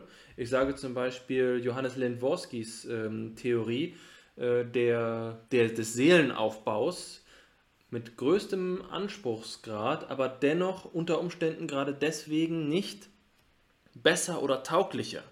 Ja, also diese metapsychologische Reflexionsebene, besser gesagt, die, der Diskurs, über, auf dem wir über Metapsychologie sprechen können, den Diskurs, den wir drei gerade führen, der muss auch dafür offen sein, seine eigenen Kriterien zu entwickeln, ohne dabei den Anspruch zu verlieren, dass man das freilegen kann. Und dafür brauchen wir natürlich eine Methode. Und ich glaube, das ist die Phänomenologie. Das sage ich natürlich als Phänomenologe sehr leichtfertig. Ich sage jetzt, ja, die Phänomenologie ist die Lösung, aber ich glaube schon, dass da etwas daran ist, dass die Phänomenologie nicht einfach der Diskurs der deskriptiven Psychologie ist, der versucht, mögliche hm, Explananda freizulegen für die Psychologie, sondern es ist auch der Diskurs, der verhandelt, nach welchen Kriterien wir die verschiedenen Theorietraditionen überhaupt beurteilen können. Und das führt mich zu so etwas, und ähm, da, ich will auch jetzt hier gerade nicht zu raumgreifend hier einen Monolog abhalten, was ich noch erwähnen möchte, was mir sehr wichtig, wichtig zu sein scheint, um uns auch wieder auf die konkrete Frage der Laborsituation zurückzuführen. Nach dem, was ihr beide gerade gesagt habt, bahnt sich für mich so etwas an wie eine Psychologie der Baseline. Was meine ich damit? Also wir haben über das Subtraktionsprinzip gesprochen, in der oftmals eben so etwas wie eine Kontrollbedingung erzeugt wird, von der man die Experimentalbedingung ähm, äh, andersrum, von, äh, die von der Experimentalbedingung abgezogen wird. Äh, aber die Bedeutungshaftigkeit dieser Baseline selbst ist das Streitbare. Also wir sagen, im FMRT schließt die Person die Augen. Ähm, und das ist die Baseline dann für den äh, Versuch, in dem sie die Augen öffnet und mit den Reizen konfrontiert wird, die dem jeweiligen Experiment zugrunde liegen. Diese Baseline-Situation ist gleichzeitig dasjenige, was wir vorhin mit dem Begriff der Störung, den ihr entwickelt habt, gemeint haben, nämlich als die Idee nicht der Störung, sondern der Störbarkeit. Ähm, oder anders formuliert, was sind die äh, Möglichkeiten, in denen wir überhaupt uns über psychologische Messungen unterhalten? Da hat ähm, der, der Phänomenologe Strauß, Erwin Strauß, äh, gegen den Behaviorismus die Argumentation gewisserweise gemacht, ich will es mit meinen eigenen Worten wiedergeben, warum beginnen wir die Messung, die wir im Versuchslabor durchführen, überhaupt beispielsweise bei äh, Entscheidungsverhalten oder bei äh, körperlichen Ausdrucksmustern, wie sagen wir mal der Hautleitfähigkeit oder so. Warum beobachten wir nicht die ähm, Verfärbung der Haut durch den Sonneneinfall? Warum haben wir überhaupt die Vorahnung, dass da so etwas wie Störbarkeit oder Reizbarkeit in eine bestimmte Richtung vorhanden ist, in der wir dann forschen können. Das scheint für mich das Tableau zu sein, das immer schon präsupponiert ist, das anthropologisch vorgegeben ist, auf das dann diese theoretischen Entwicklungen sich hin ausrichten, in das hinein psychologische äh, Theorien gebildet werden. Das ist die Ebene, die wir zugleich ansprechen, wenn wir über dieses Kriterien, äh, über diese Kriterien sprechen, von denen ich gerade äh, gehandelt habe, also diese Kriterien für Theoriebildung, die wir phänomenologisch einholen können. Das ist eine Psychologie der Baseline, eine Psychologie der Reizbarkeit schlechthin. In welche Richtung suchen wir nach dem Psychischen, nach dem Gegenstand der Psyche? Das ist nicht einfach so, dass wir sagen, der Gegenstand der Psyche ist genau diese Sammlung von Seelenvermögen, so wie das meinetwegen bei Platon der Fall gewesen ist, sondern hier gibt es eine dunkle Vorahnung in unserer Urvertrautheit mit dem eigenen Leben, die wir ja dann, und da sehe ich gerade diesen Punkt, den du gemacht hast, Gerhard, mit der dialogischen äh, ähm, Experimentalsituation, den wir als Psychologinnen und Psychologen dann erkunden. Ja, wir erschließen in der Vorahnung, dass sich dort Strukturen ergeben könnten, in der denkpsychologischen Experimentalsituation genau in diese Richtung der Störbarkeit, die Störung. Wir versuchen die Störung an bestimmten Stellen, dann scheitern wir mal, dann, dann klappt es wieder, aber das ist jetzt so hm, aus meiner Perspektive betrachtet eine Konsequenz aus den Vorschlägen, die ihr beide gerade zum Verständnis dieses metapsychologischen oder sogar metametapsychologischen ähm, Reflexionsmuster von Theoriebildung, über das ihr beide gerade gesprochen habt. Diese, ich finde diese, diese, das hübsch umgesetzt, das, was wir vorhin äh, so als Störung, ähm, äh, ich als Störung, äh, man kann sagen irgendwie Irritation oder irgendwie, Störung hat so eine, das führt dann gleich zu gestört und dann ist gleich die ganze Psychologie gestört sozusagen. Das mag zwar witzig sein, aber äh, das trifft nicht die ganze, die Sache als Ganzes. Aber tatsächlich ähm, ist es so. Also diese Baseline-Geschichte ist eine gute Idee. Also äh, man versucht irgendwann einen Nullpunkt einzuführen und den dann eben zu stören. Äh, so als würde es ähm, der, Normalfall, der Normalfall sein, dass es solche Nullpunkte äh, im realen Leben äh, uns immer, wir setzen uns immer vom gleichen Nullpunkt aus in Gang, sozusagen. Nein, also äh, das ist nicht sehr, sehr plausibel. Was ich vielleicht noch äh, sagen möchte zu dieser, äh, zu dieser Theoriearbeit und zur Metatheorie. Äh, wir dürfen natürlich nicht davon ausgehen, äh, dass es nur individuelle Theoriebildner gibt, sondern dass es eine, eine kollektive Arbeit ist.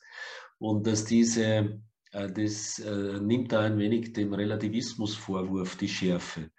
Äh, wir brauchen sozusagen, um uns verständlich zu machen und uns um die, die Welt zu erklären, eine gemeinsame Sprache. Und ähm, das kann man in der Psychoanalyse zeigen, in der Theoriesprache. viele Elemente, die wesentliche ähm, ähm, äh, Positionen in diesem Sprachspiel sozusagen besetzen, äh, haben mit empirischer Forschung überhaupt nichts zu tun, sondern sind einfach herangetragen. Das wird äh, gemildert einfach dadurch, dass, man, dass es einen Konsens gibt. Äh, das heißt, dass man das, dass das ja irgendwie ein Thema sein kann eines Aushandlungsprozesses, ob es sinnvoll ist, die Dinge so anzusetzen oder anders anzusetzen. Das ist das, was du mit Logik äh, gemeint hast. Das ist nicht eine individuelle Logik, die, in, die, die wir beim Lesen oder wie auch immer in Anschlag bringen müssen, äh, sondern das, das sind Aushandlungsprozesse und die Resultate von, von, von, von Aushandlungsprozessen.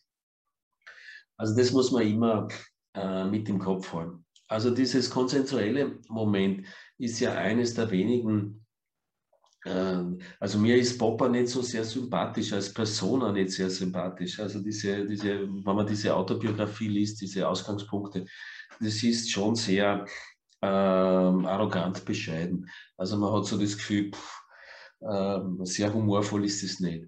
Aber in seiner, in dieser Theorie ist was Humorvolles drinnen, was man dem äh, gar nicht zutraut. Ja? Nämlich, dass man am Schluss, wann ist, äh, wann dieses, die ganze Kritik des Verifikationsprinzips, der Induktionsschluss, der dem zugrunde ist, die Logik, die äh, der logisch nicht zu begründen ist. Und wenn das alles irgendwie ähm, äh, klargelegt wird, wird die Frage gestellt, ob es Basissätze als reine Beobachtungssätze eigentlich gibt. Und die Antwort, die Popper gibt, ist nein, weil jeder, jeder Basissatz selbst wieder wie eine Theorie ist. Dass wir also, wenn wir dem Falsifikationsprinzip folgen, wir Theorien durch Theorien widerlegen. Wir sagen halt, wir widerlegen es durch Beobachtungstatsachen, die nicht vereinbar sind mit der Theorie. Aber Popper sieht dieses Problem. Ja? Und die, die Antwort, die er dann gibt am Schluss, wenn er seine eigenes, sein eigenes System eigentlich dekonstruiert hat und als rein streng logisch nicht haltbar äh, erwähnt hat, ist, man kann es jetzt so salopp österreichisch sagen, es ist mir halt nichts Besseres eingefallen. Äh, ich glaube, wenn wir uns auf das einigen, kommen wir weiter, als wenn wir uns auf die Kriterien, äh, die, die, klassisch aus dem Wiener Kreis kommen. Äh, also, also es ist dann eine ganz pragmatische Lösung. Ich würde es pragmatische, äh, wenn man es so als konsensuelles sieht, weil letztendlich äh, sagt er ja, geht es ja darum, einigen wir uns auf einige, auf die Kriterien, die wir an Gültigkeitsansprüche herantragen wollen, äh, die in der Wissenschaft äh, ge, äh, äh, geäußert werden. Und dieses konsensuelle Moment ist, glaube ich, ganz, ganz wichtig. Also, dass man immer im Hinterkopf hat, dass Wissenschaft eben äh, dass wissenschaftliches Wissen eben öffentliches Wissen ist, ne? das für die Kommunikation mit anderen äh, er, erzeugt wird. Äh, das ist der einzige Sinn, den die Bedeutung von Objektivität hat.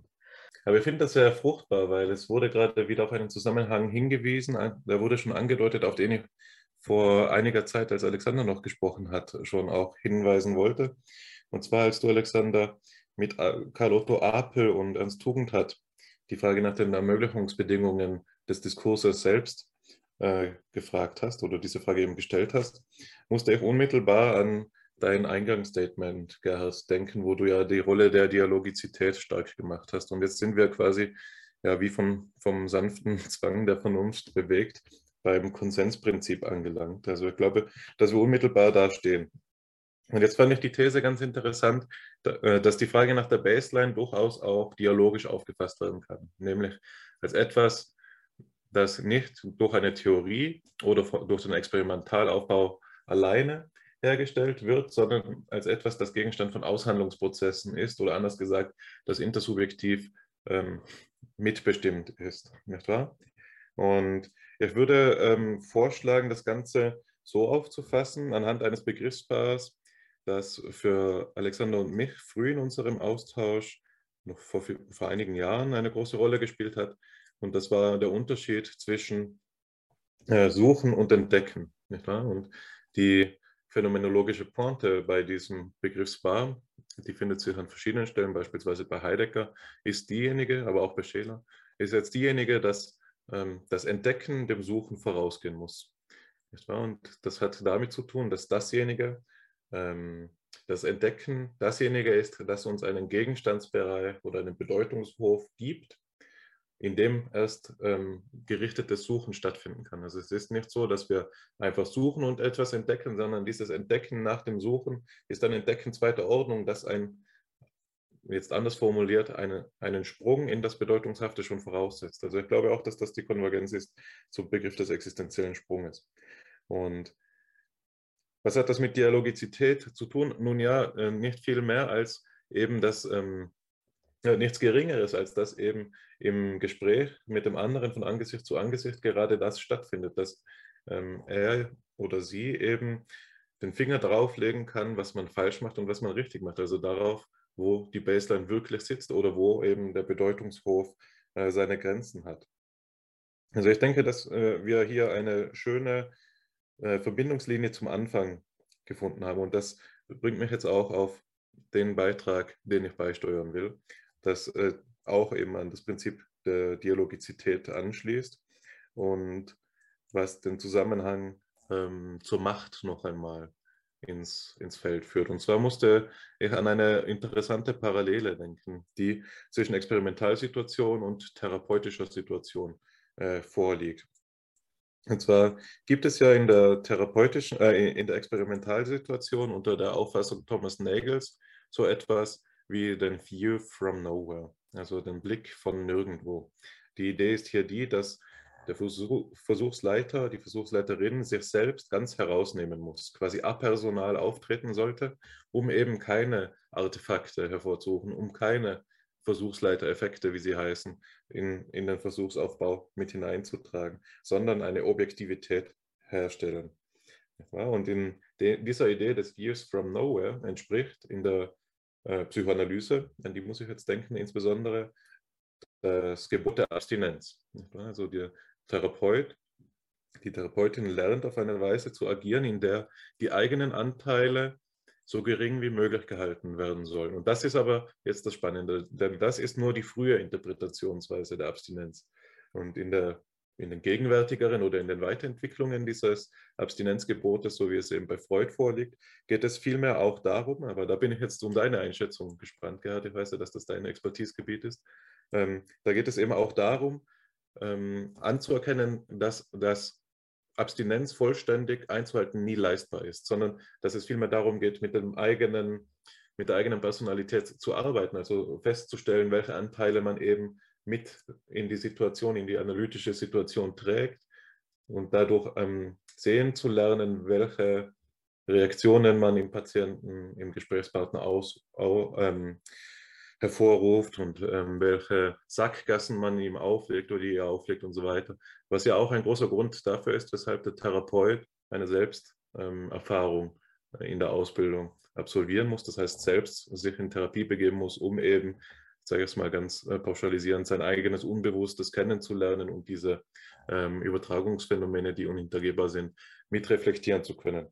Jetzt ähm, wäre, wenn man die, Analo äh, die Analogie eben wieder zurückwendet, die Frage danach, wie denn der, der Experimentalpsychologe, die Experimentalpsychologin überhaupt ausgebildet wird. Warum gibt es hier nichts Analoges? Genügt es denn wirklich, dass wir, wenn wir sehr motivierte Studierende sind, uns als Hilfswissenschaftlerinnen bei einem Lehrstuhl anmelden und uns dann eben in die, so war es bei mir zumindest, in die Computerlabore setzen, Instruktionen verlesen und Excel-Tabellen ausfüllen? Ist das eine Ausbildung zum Experimentalleiter oder genügt es wirklich, dass ich nicht über die Versuchsabsicht informiert bin, damit ich objektiv Daten erhebe, gleich wie jemand anderes, der vielleicht 20 Jahre älter ist als ich und die, auch dieselben Instruktionen verliest.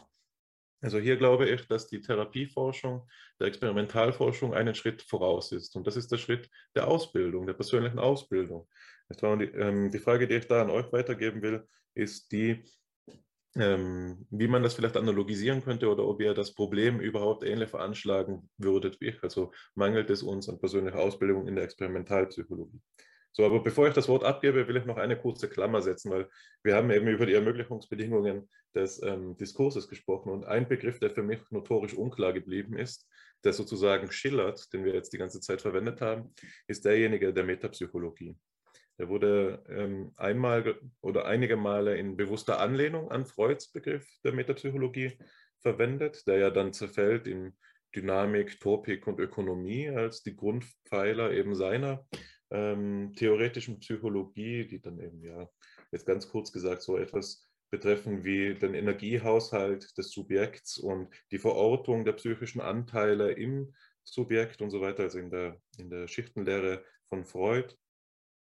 Aber dann gibt es auch wieder andere Sinne von Metapsychologie. Einmal fiel das Wort Meta-Metapsychologie, nicht wahr? Also die, die, das wäre dann vielleicht das, die Einordnung Freuds Metapsychologie in den Diskurs der theoretischen Psychologie im Allgemeinen. Und einmal wurde es so verwendet wie im Sinne von spekulativ. Also dasjenige, das über die Beobachtungsdaten selbst hinausgeht, ist schon metapsychologisch, was dann quasi Metapsychologie gefasst wäre unter der Sicht äh, aus der Perspektive des Behavioristen, der sich ganz auf die Beobachtung nur stützen will. Also ich glaube, hier würden wir uns einen Gefallen tun, wenn wir uns auf einen Begriff der Metapsychologie einigen, weil wir uns dann gegenseitig besser verstehen können. Alexander, darf ich äh, ganz kurz zur Psychoanalyse, zu dem Punkt, den du angesprochen hast mit der Ausbildung äh, von Experimentalpsychologen. Ähm, dieses, ähm, dieses Gebot, dieses Abstinenzgebot, hat ja die Funktion, äh, Übertragungen zu ermöglichen. Und ähm, Übertragungen bedeutet ja, dass es äh, Gefühlsregungen sind, Affekte sind, äh, die, ähm, so sagt es die klassische Psycho Psychoanalyse, die ihre, deren Herkunft aus der Kindheit, aus früheren Lebensphasen stammt. Das heißt, auf den Analytiker, auf die Analytikerin werden Gefühle übertragen, die überhaupt nichts mit der Analytikerin oder dem Analytiker zu tun haben, sondern eben mit wichtigen Bezugspersonen, die in der Lebensgeschichte der betreffenden Person eine Rolle spielen. Und äh, ein wesentliches Prinzip des Wirkmechanismus ist ja genau der, dass dann der Analytiker, die Analytikerin mit diesem Material etwas äh, zu tun beginnt, also etwas macht. Und die entscheidende Erfahrung, die der Analysant macht, ist, dass der Analytiker, die Analytikerin eben nicht so reagiert, wie der Analysant fantasiert, dass die Mutter, der Vater, die Geschwister, wie auch immer, die Partnerin äh, reagiert. Und das ist eine ganz wichtige, eine ganz wichtige Erfahrung. Also ein, ein, ein, ein Analysant reinszeniert in der, in der, äh, in der Analysestunde ähm, äh, eine, eine Situation, eine Episode, wie auch immer, die für ihn in irgendeiner Art und Weise lebensgeschichtlich äh, Bedeutung hat. Und in dieser Reinszenierung äh, lernt er, dass, dass die, die Episode nicht so zu enden hat, wie sie immer endet, sondern dass da ein Gegenüber ist, der, der eben nicht Vater ist und dann letztendlich nicht Mutter ist, sondern da etwas entgegensetzt. Und das, denke ich mal, ist eine wichtige, eine ganz, ganz wichtige Erfahrung, die gar nicht so vielleicht verbalisierbar ist, gar nicht so sehr in Worten auszudrücken ist, weil das muss man sich auch ganzheitlich vorstellen. Äh, zwei Personen äh, interagieren da äh, miteinander situativ. Ähm, Alexander, so wie du die, den Situationsbegriff äh, eingeführt und, und, und gebraucht hast. Also letztendlich geht es in der Psychoanalyse darum, etwas zu verändern und nicht bloß darum, etwas zu zeigen. Äh, jetzt kann man da große romantische Wörter dafür verwenden, nicht? oder äh, Bezeichnungen. Äh, zum Beispiel beschädigte Lebensgeschichten wieder, wieder gut zu machen oder vollständig zu machen, unvollständige Lebensgeschichten vollständig zu machen, wie auch immer man, welche, welche Sprachbilder man da äh, verwenden will. Aber genau um das geht es in der experimentellen Psychologie ja nicht. Also die experimentelle Psychologie, der experimentelle Psychologe, die experimentelle Psychologin will ja nichts verändern sondern sie will etwas, er will etwas zeigen äh, in, in, der, in, der, in der Anordnung. Also ich glaube, dass das eine wichtige Differenz ist. Und jetzt muss man, muss man fragen, um deine Frage aufzugreifen, um sie zu präzisieren, sozusagen, braucht jemand, äh, der nur zeigt und nicht verändern will, dieselbe Ausbildung wie der, äh, dessen Aufgabe es eigentlich ist, zu einer Veränderung zu führen. Also das ist so eine, so ums, ums, ums äh, zuzuspitzen. Das ist so der, der erste Punkt.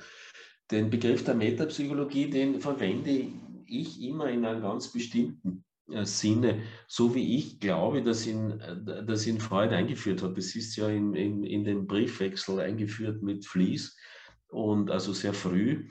Und es ist, äh, Freud verwendet es zu, in diesem Briefwechsel als, äh, als Wortspiel. Äh, also äh, gebildet aus dem, aus dem Wort Metaphysik. Und ähm, Metaphysik ist für jemanden, der, der für Freud eben, der wie Freud im, im, im ausgehenden äh, 19. Jahrhundert äh, in der Wissenschaft tätig wird und noch dazu in Wien tätig wird, ähm, ist es ein Wort, das eben nicht im Sinne von Brentano verwendet wird, sondern äh, das äh, eher im Sinne von Mach äh, verwendet wird.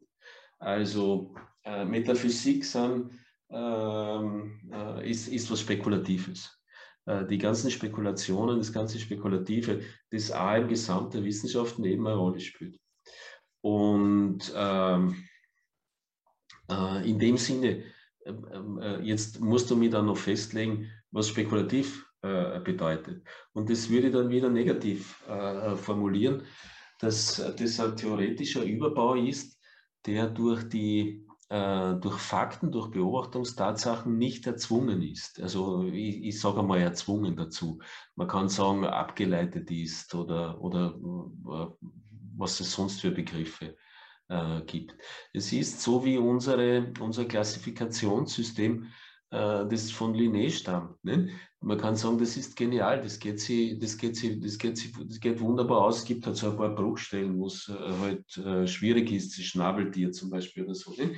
Ähm, da gibt es da immer so Schwierigkeiten, aber ähm, die Frage, die sich stellt, ist das notwendig so oder sind nicht andere Klassifikationssysteme äh, auch vorstellbar? Und das ist eben dieses Spekulative. Moment bei Linnea interessant abzuleiten, wie, wie er genau auf dieses äh, Einteilungskriterium kommt oder auf diese Kriterien kommt, die sein, sein Tableau letztlich folgt.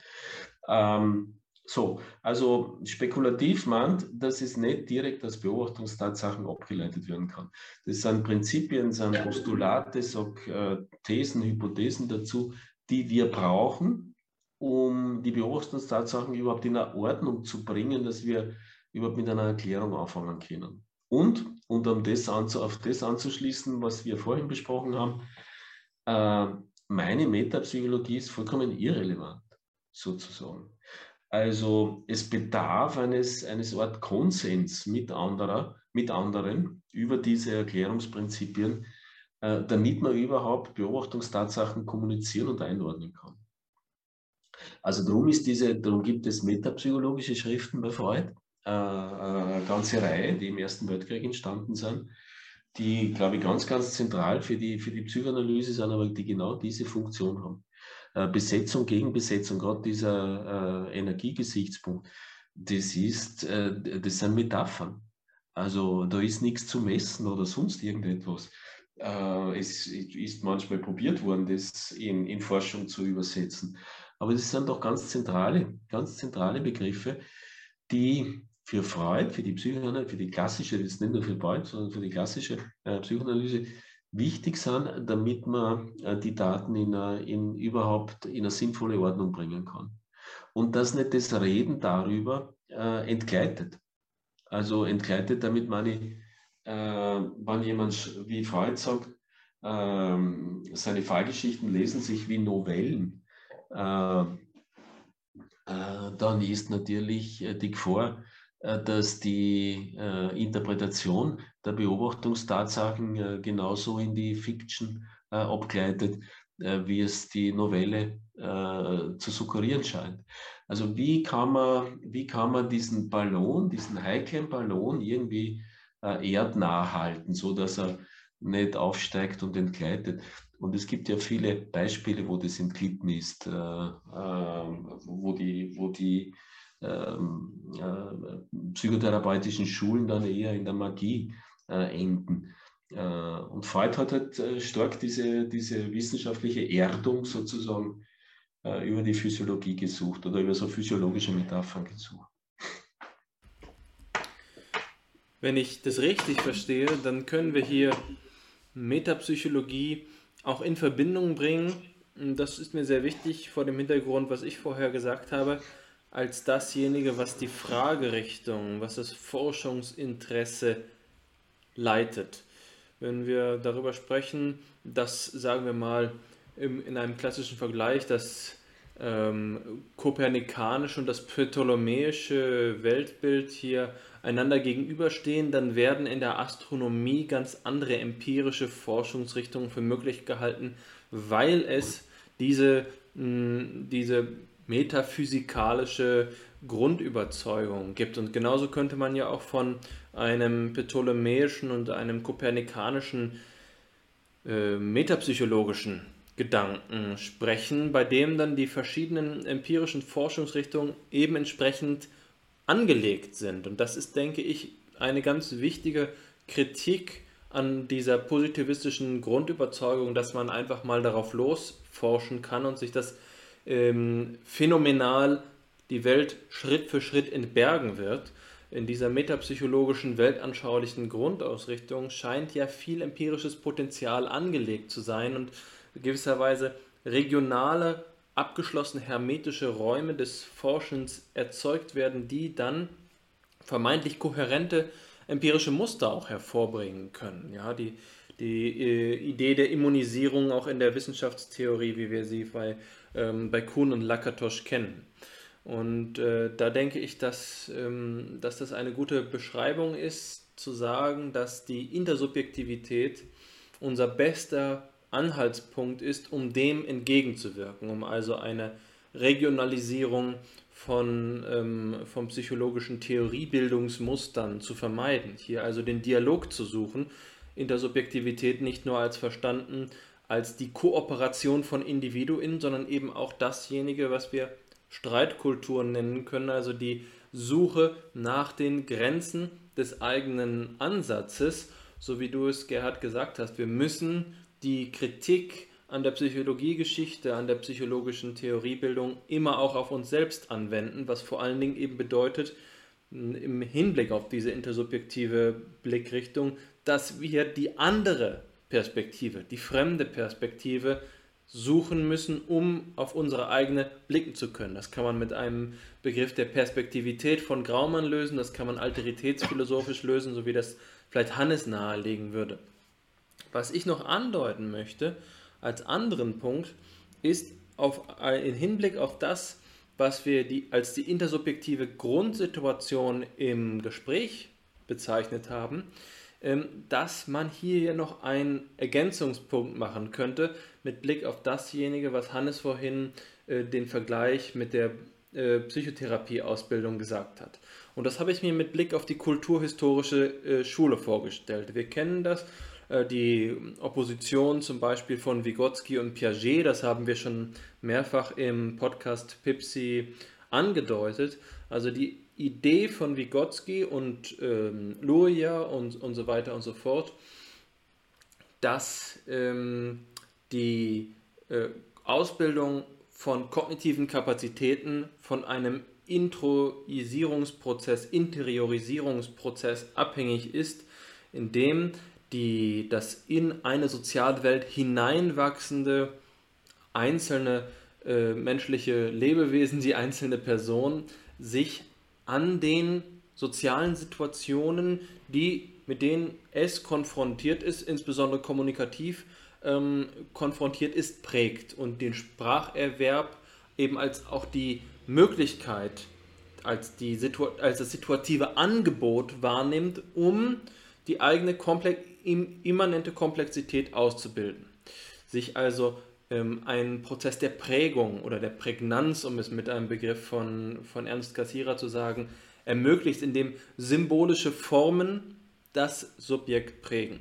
Und die Ausgangssituation scheint dabei immer eine kommunikative, eine situativ gebundene zu sein und die Vorstellung, und das ist ja das, worüber wir gerade methodologisch implizit sprechen, dass ähm, Introspektion im Versuchslabor dasjenige sein soll, in dem in gewisser Weise das Subjekt steril isoliert wird, um dann über sich selbst Auskunft zu geben, ist gewisserweise auch ein, eine Invasion äh, bzw. ein invasiver Eingriff in das, was die Grundsituation, die hermeneutische Grundsituation der, des subjektiven Lebensvollzugs ist, der Lebenswelt ist. Wir haben eine Ausgangssituation, in denen Menschen vermutlich genau dann immer ähm, Verhalten zeigen und Erlebnisse haben, wenn sie situativ herausgefordert sind. Das heißt, es ergeben sich für uns in unserem Leben, darüber habe ich ja meine Dissertation geschrieben, Probleme. Und diese Probleme, das ist unsere, unsere äh, intersubjektive Ausgangssituation, in der wir angefordert sind, in dem sich eine Affordanz, ähm, ein Aufforderungscharakter ergibt, der uns zur Resonanz bringt mit der intersubjektiven Ausgangssituation. Wenn wir das jetzt also auf, die, ähm, auf das einzelne Subjekt äh, reduzieren in unserer Interpretation, verlieren wir die Dynamik, die das Ganze erst hervorgebracht hat. Eigentlich ist es so, dass wenn wir die Versuchsperson vor das Pro Computerprogramm setzen, handelt es sich um einen Dialog zwischen dem Entwickler oder der Entwicklerin dieses Computerprogramms und der Versuchsperson. Wir haben diese Isolation nicht und es ist gewisserweise eine epistemische Gewalt. Ich glaube, den Begriff, äh, den hattest du mal angebracht, Hannes. Äh, eine epistemische Gewalt, wenn wir ähm, das Subjekt hier als vereinzeltes interpretieren. Wir sollten viel eher begreifen, dass die anthropologische Ausgangssituation diejenige ist, dass das Verhalten des menschlichen Subjektes in dem Maße komplexer, reicher, tiefer wird, wie es durch die Problemsituation in deren Komplexität herausgefordert ist, indem sich eben Verhaltensmöglichkeiten anbieten. Wenn wir eine Psychologie der Baseline betreiben und sagen, äh, im Versuchslabor werden die Menschen mit den sozusagen einfachsten aller Aufgaben konfrontiert, mit den Menschen möglich einfachsten, bei denen es immer nur um die Variation von einem Element gibt, dann werden wir natürlich etwas finden. Wir werden natürlich ein korrespondierendes Muster an Verhaltensweisen finden. Aber es ist eben das genaue Gegenteil von dem, was das Leben eigentlich ausmacht, nämlich in die Welt hinein eine komplexe, ein komplexes intersubjektives und dynamisches, an, an Interdependenzen reiches Erlebnis- und Verhaltensmuster hineinzubilden, sich in die Welt hineinzubilden und von der Welt geprägt zu werden. Ich glaube, das ist die ähm, Komplexität der hermeneutischen Ausgangssituation, über die wir sprechen sollten, dass es nicht eben darum geht, den Menschen äh, zu reduzieren, um ihn zu fixieren, denn das bedeutet gerade diese Selbstverständlichkeit, diese kulturhistorisch beschriebene Selbstverständlichkeit des Reagierens, des Resonierens auf ähm, die Anforderung, die normalerweise eben intersubjektiv ist, äh, abzubilden. Ich würde nur noch eine, eine, eine, einen, einen Satz hinzufügen, ja? Äh, weil die äh, Interiorisierung des Konzepts so leicht äh, missverständlich ist, äh, weil es so eine Art Automatismus ähm, ähm, äh, impliziert. Das hast du nicht gemeint, aber wesentlich ist, dass etwas ganz Grundlegendes ähm, ähm, äh, äh, da ist, quasi die Basis. Ja? Und das ist das, was, was wieder situativ ist.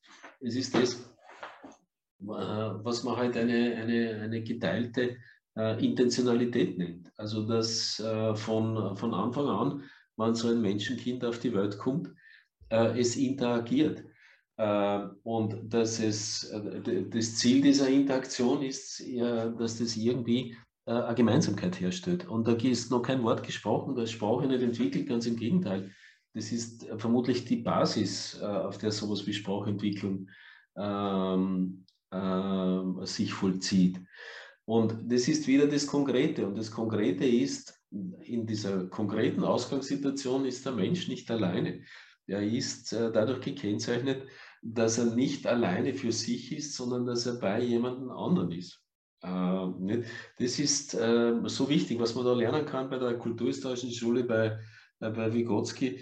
Das ist ja in der Entwicklungspsychologie. Die, Vygotsky wird nicht sagen, es ist unnötig, dass man Kinder alleinig einen Test unterzieht, sondern er würde sagen, ja, das ist ein wichtiges Ergebnis. Aber will ich was, will ich was erfahren, wohin sich ein Kind entwickelt, dann muss ich das Kind sehen wie es mit einem Erwachsenen kooperiert, ähm, äh, in, mit einem kompetenten äh, Gegenüber ähm, äh, kooperiert. Dann erfordert eben nicht nur äh, den Status, sondern etwas, das über den Status hinausgeht. Ne? Und es ist so, äh, da folgt methodisch etwas. Ne? Also da folgt aus, dem, aus der Metapsychologie äh, sozusagen ganz automatisch äh, in den Methoden etwas. Und das finde ich so, äh, so, so wahnsinnig interessant. Ne? Ähm, diese Kritik der Mainstream-Psychologie erlaubt uns, dass wir vielleicht zu anderen Perspektiven kommen und aus diesen Perspektiven folgt vielleicht etwas ganz äh, Erstaunliches, gerade auf methodischen, äh, auf methodischen äh, Wege. Also zumindest ist das der einzige, äh, ist das der Zugang, wie, wie, wie, wie mich empirische Methoden äh, interessieren oder zu interessieren beginnen. Dass man da ähm, ähm, unglaublich viel, viel entwickeln kann. Ich würde da gerne noch einmal auch kurz etwas ergänzen. Und zwar glaube ich, dass man, wenn man auf unseren Diskurs reflektiert, doch schon ähm, feststellen muss und darf, dass wir, glaube ich, von erst äh, am Ende jetzt äh, dort wieder angekommen sind, wo wir angefangen haben, aber eben in der typisch philosophischen Bewegung der Spirale. Nicht wahr? Also ich denke, wir sind am selben Punkt, aber nicht mehr auf die gleiche Weise naiv, sondern eben um einiges weiter reflektiert. Und das ist äh, für mich schon mal ein, ein gutes Anzeichen dafür, dass wir ein ertragreiches Gespräch führen. Das ist auch typisch philosophisch, dass man sich da immer selbst versichern muss über etwas, das eigentlich auch selbstverständlich sein könnte.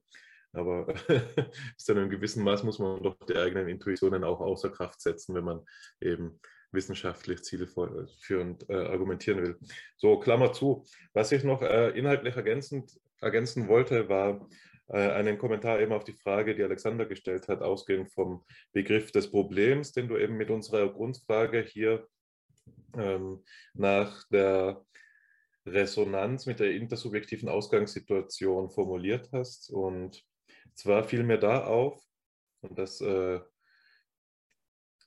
lässt sich am besten durch einen Begriff von Jütemann beschreiben, nämlich den Begriff der Durchschnittsperson, wie es sich für die ähm, Experimentalpsychologie hier verhalten muss. Jütemann bringt diesen Begriff im Zusammenhang eben äh, oder mit Blick auf die, äh, auf die statistischen Auswertungsmethoden, nicht wahr? die eben die Personen, die im Labor sitzen, ähm, als etwas einsehbar machen, die die nicht identisch sind mit dem, was dann letztlich auf dem Papier besprochen wird, sondern es geht ja niemals um denjenigen, der die Tasten drückt. Nicht wahr? Wenn wir jetzt ein, eine klassische, ein klassisches Experiment am Computer haben, wo man mit ja, J und F meinetwegen eben zwischen zwei Alternativen diskriminiert, also beispielsweise eine Reaktionszeitaufgabe, sondern es geht immer um die Reaktionen, weil diese Reaktionen Vergleichbarkeit herstellen, die eben äh, und eben auf eine Weise quantifiziert sind, sodass sie gepoolt werden können über alle Versuchsteilnehmenden und dann aggregiert werden können zu einem Score, der dann eben das ausdrückt, was wir Versuchsperson nennen. Und Jütemanns Pointe ist nun die, dass das, was hier Person heißt, tückisch ist, weil es natürlich nicht der, keiner realen Person entspricht. Die Versuchsperson gibt es nicht in der Welt. Man wird ihr nie gegenübertreten, sondern sie ist eine Abstraktion. Und ich denke, dass äh, es deshalb auch etwas euphemistisch formuliert ist, Alexander, wenn du sagst, dass man am Computer eigentlich schon im Dialog steht mit dem Programmierer, mit der Programmiererin selbst. Ich weiß ja, dass du das kritisch meinst und dass du es eben ähm, so ins Feld geführt hast als etwas, ähm, das die Grenzen des äh, experimentalpsychologischen Pragmatismus aufweisen soll, nämlich dass die Dialogizität auch hier Einzug halten könnte. Aber ich glaube, wenn man es ernst nimmt, dann sieht man, dass dieser Dialog eben nicht stattfindet, sondern dass wir im Versuchsaufbau vielmehr so etwas ähm, vorliegen haben wie eine entfremdete Situation, in der ein Individuum auftritt, das seiner Individualität zum Zwecke der Vergleichbarkeit eben beraubt werden soll, vor einem Versuchsaufbau, der von jemandem so ähm, inszeniert worden ist, dass die Absicht dahinter möglichst nicht einsehbar sein soll. Das heißt, man hat es hier mit einer Täuschung und mit einer Verkennung zu tun, eben alles das Worte, das man, die man unter epistemische Gewalt fassen könnte oder mit Levinas noch dramatischer unter dem Begriff der Intrige. Also man hat hier einen intrigösen Zusammenhang, den es dann eben auch detektivisch aufzulösen gelte und man könnte Wissenschaft hier gerade als so ein Spiel auffassen. Dem gegenüber steht, und diese, diesen Gegensatz will ich als, als Denkfigur noch einmal stark machen, ähm, nämlich das Bild der Therapie. Und da, ich halte das jetzt kurz, weil wir uns ja schon dem Ende nähern, aber trotzdem scheint es mir hier klar zu sein, und das geht eben auf die Unterscheidung, die du eingeführt hast, Gerhard, nochmal zurück, dass in der Therapie, nicht wie in der Experimentalpsychologie, es einfach nur darum geht, etwas aufzuzeigen, sondern es geht immer auch darum, etwas zu verändern. Und die implizite anthropologische Annahme dahinter ist die, dass wir aber auch einer ganzen Person gegenüberstehen. Nicht wahr? Es geht um ihr Leben und es geht nicht um das Leben des Patienten, der irgendwie ein Superman-Score ist, nicht wahr? sondern es geht um die Person als Ganze und damit auch als Individuum. Und das hat für mich eine Implikation für die Frage, die wir vorhin verhandelt haben, nämlich nach der, die Frage nach der Ausbildung. Nun kann man sagen, die Experimentalpsychologie ist die Speerspitze der Gesellschaft in der Suche nach der Wahrheit und ihr darf, dürfen keine Regeln, Ausbildungsprozedere vorgelegt werden, weil sie ist der Ort, in dem sich entscheidet, was gute Forschung allererst ist. Man braucht ja wissenschaftliche Freiheit. Das Labor stellt sie sicher. Sie ist sozusagen der, die Spielwiese der Wissenschaft. Auf der anderen Seite kann man sagen, in der Therapie ist es doch geradezu klar, da es eben um Menschen von Angesicht zu Angesicht geht, um, um ganze Personen, dass wir hier auch die Ebene der Ethik niemals rauskürzen können und dass wir niemand Unausgebildetes, guten Gewissens auf Patientinnen und Patienten loslassen können. So, und jetzt ist die Spannung, die ich konstruieren will, die, dass viele unserer Argumente doch auch darauf hinausgelaufen sind, dass diese Spielwiese der Wissenschaft so einfach und so harmlos doch nicht ist, sondern dass eben auch Ethik und Macht und alles das im Experimental, in der Experimentalpsychologie und damit im Labor eine Rolle spielt. Und deshalb wäre mein Plädoyer hier zum Ende der Sitzung dann doch nochmal, auch wenn wir es jetzt vielleicht nicht zu Ende diskutieren, das für die Ausbildung zum Experimentalpsychologen. Ich denke, dass du auch wenn es streitbar ist, damit eine respektable Position vertrittst. Das ist natürlich etwas, ähm, bei dem äh, allein deswegen schon, weil wir die Freiheit als Prinzip der Wissenschaft, die Freiheit der Wissenschaftlerinnen und Wissenschaftler in den Mittelpunkt rücken, hier auch Implikationen stattfinden, die man gut überdenken muss, bevor man beginnt, hier zu formalisieren. Und Ausbildung heißt eben auch immer Maßstab. Du meinst vermutlich auch wohl stärker noch etwas wie den Begriff der Bildung als Ausbildung in diesem Sinne, wie wir ihn formal bezeichnen. Es geht hier nicht um die Technik, die wir gewisserweise jetzt schon leben, sondern ähm, schon jetzt schon in unseren Empiriepraktika mh, beibringen, sondern es geht hier um eine anthropologische Bildung, um eine Bildung zur Intersubjektivität und ihrer Anerkennung hin.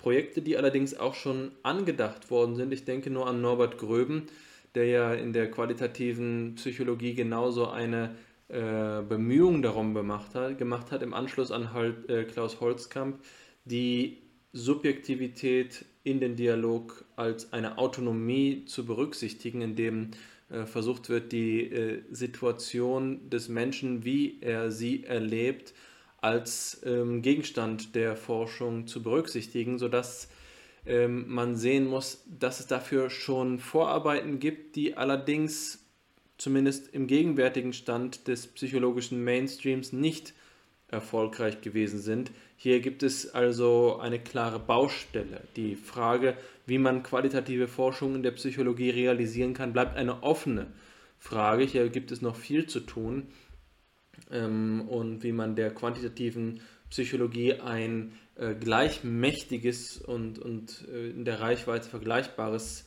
qualitatives äh, Instrument zur Seite stellen kann. Ich meine jetzt nicht, dass sie äh, sie ersetzen müsste, die qualitative, die quantitative Forschung.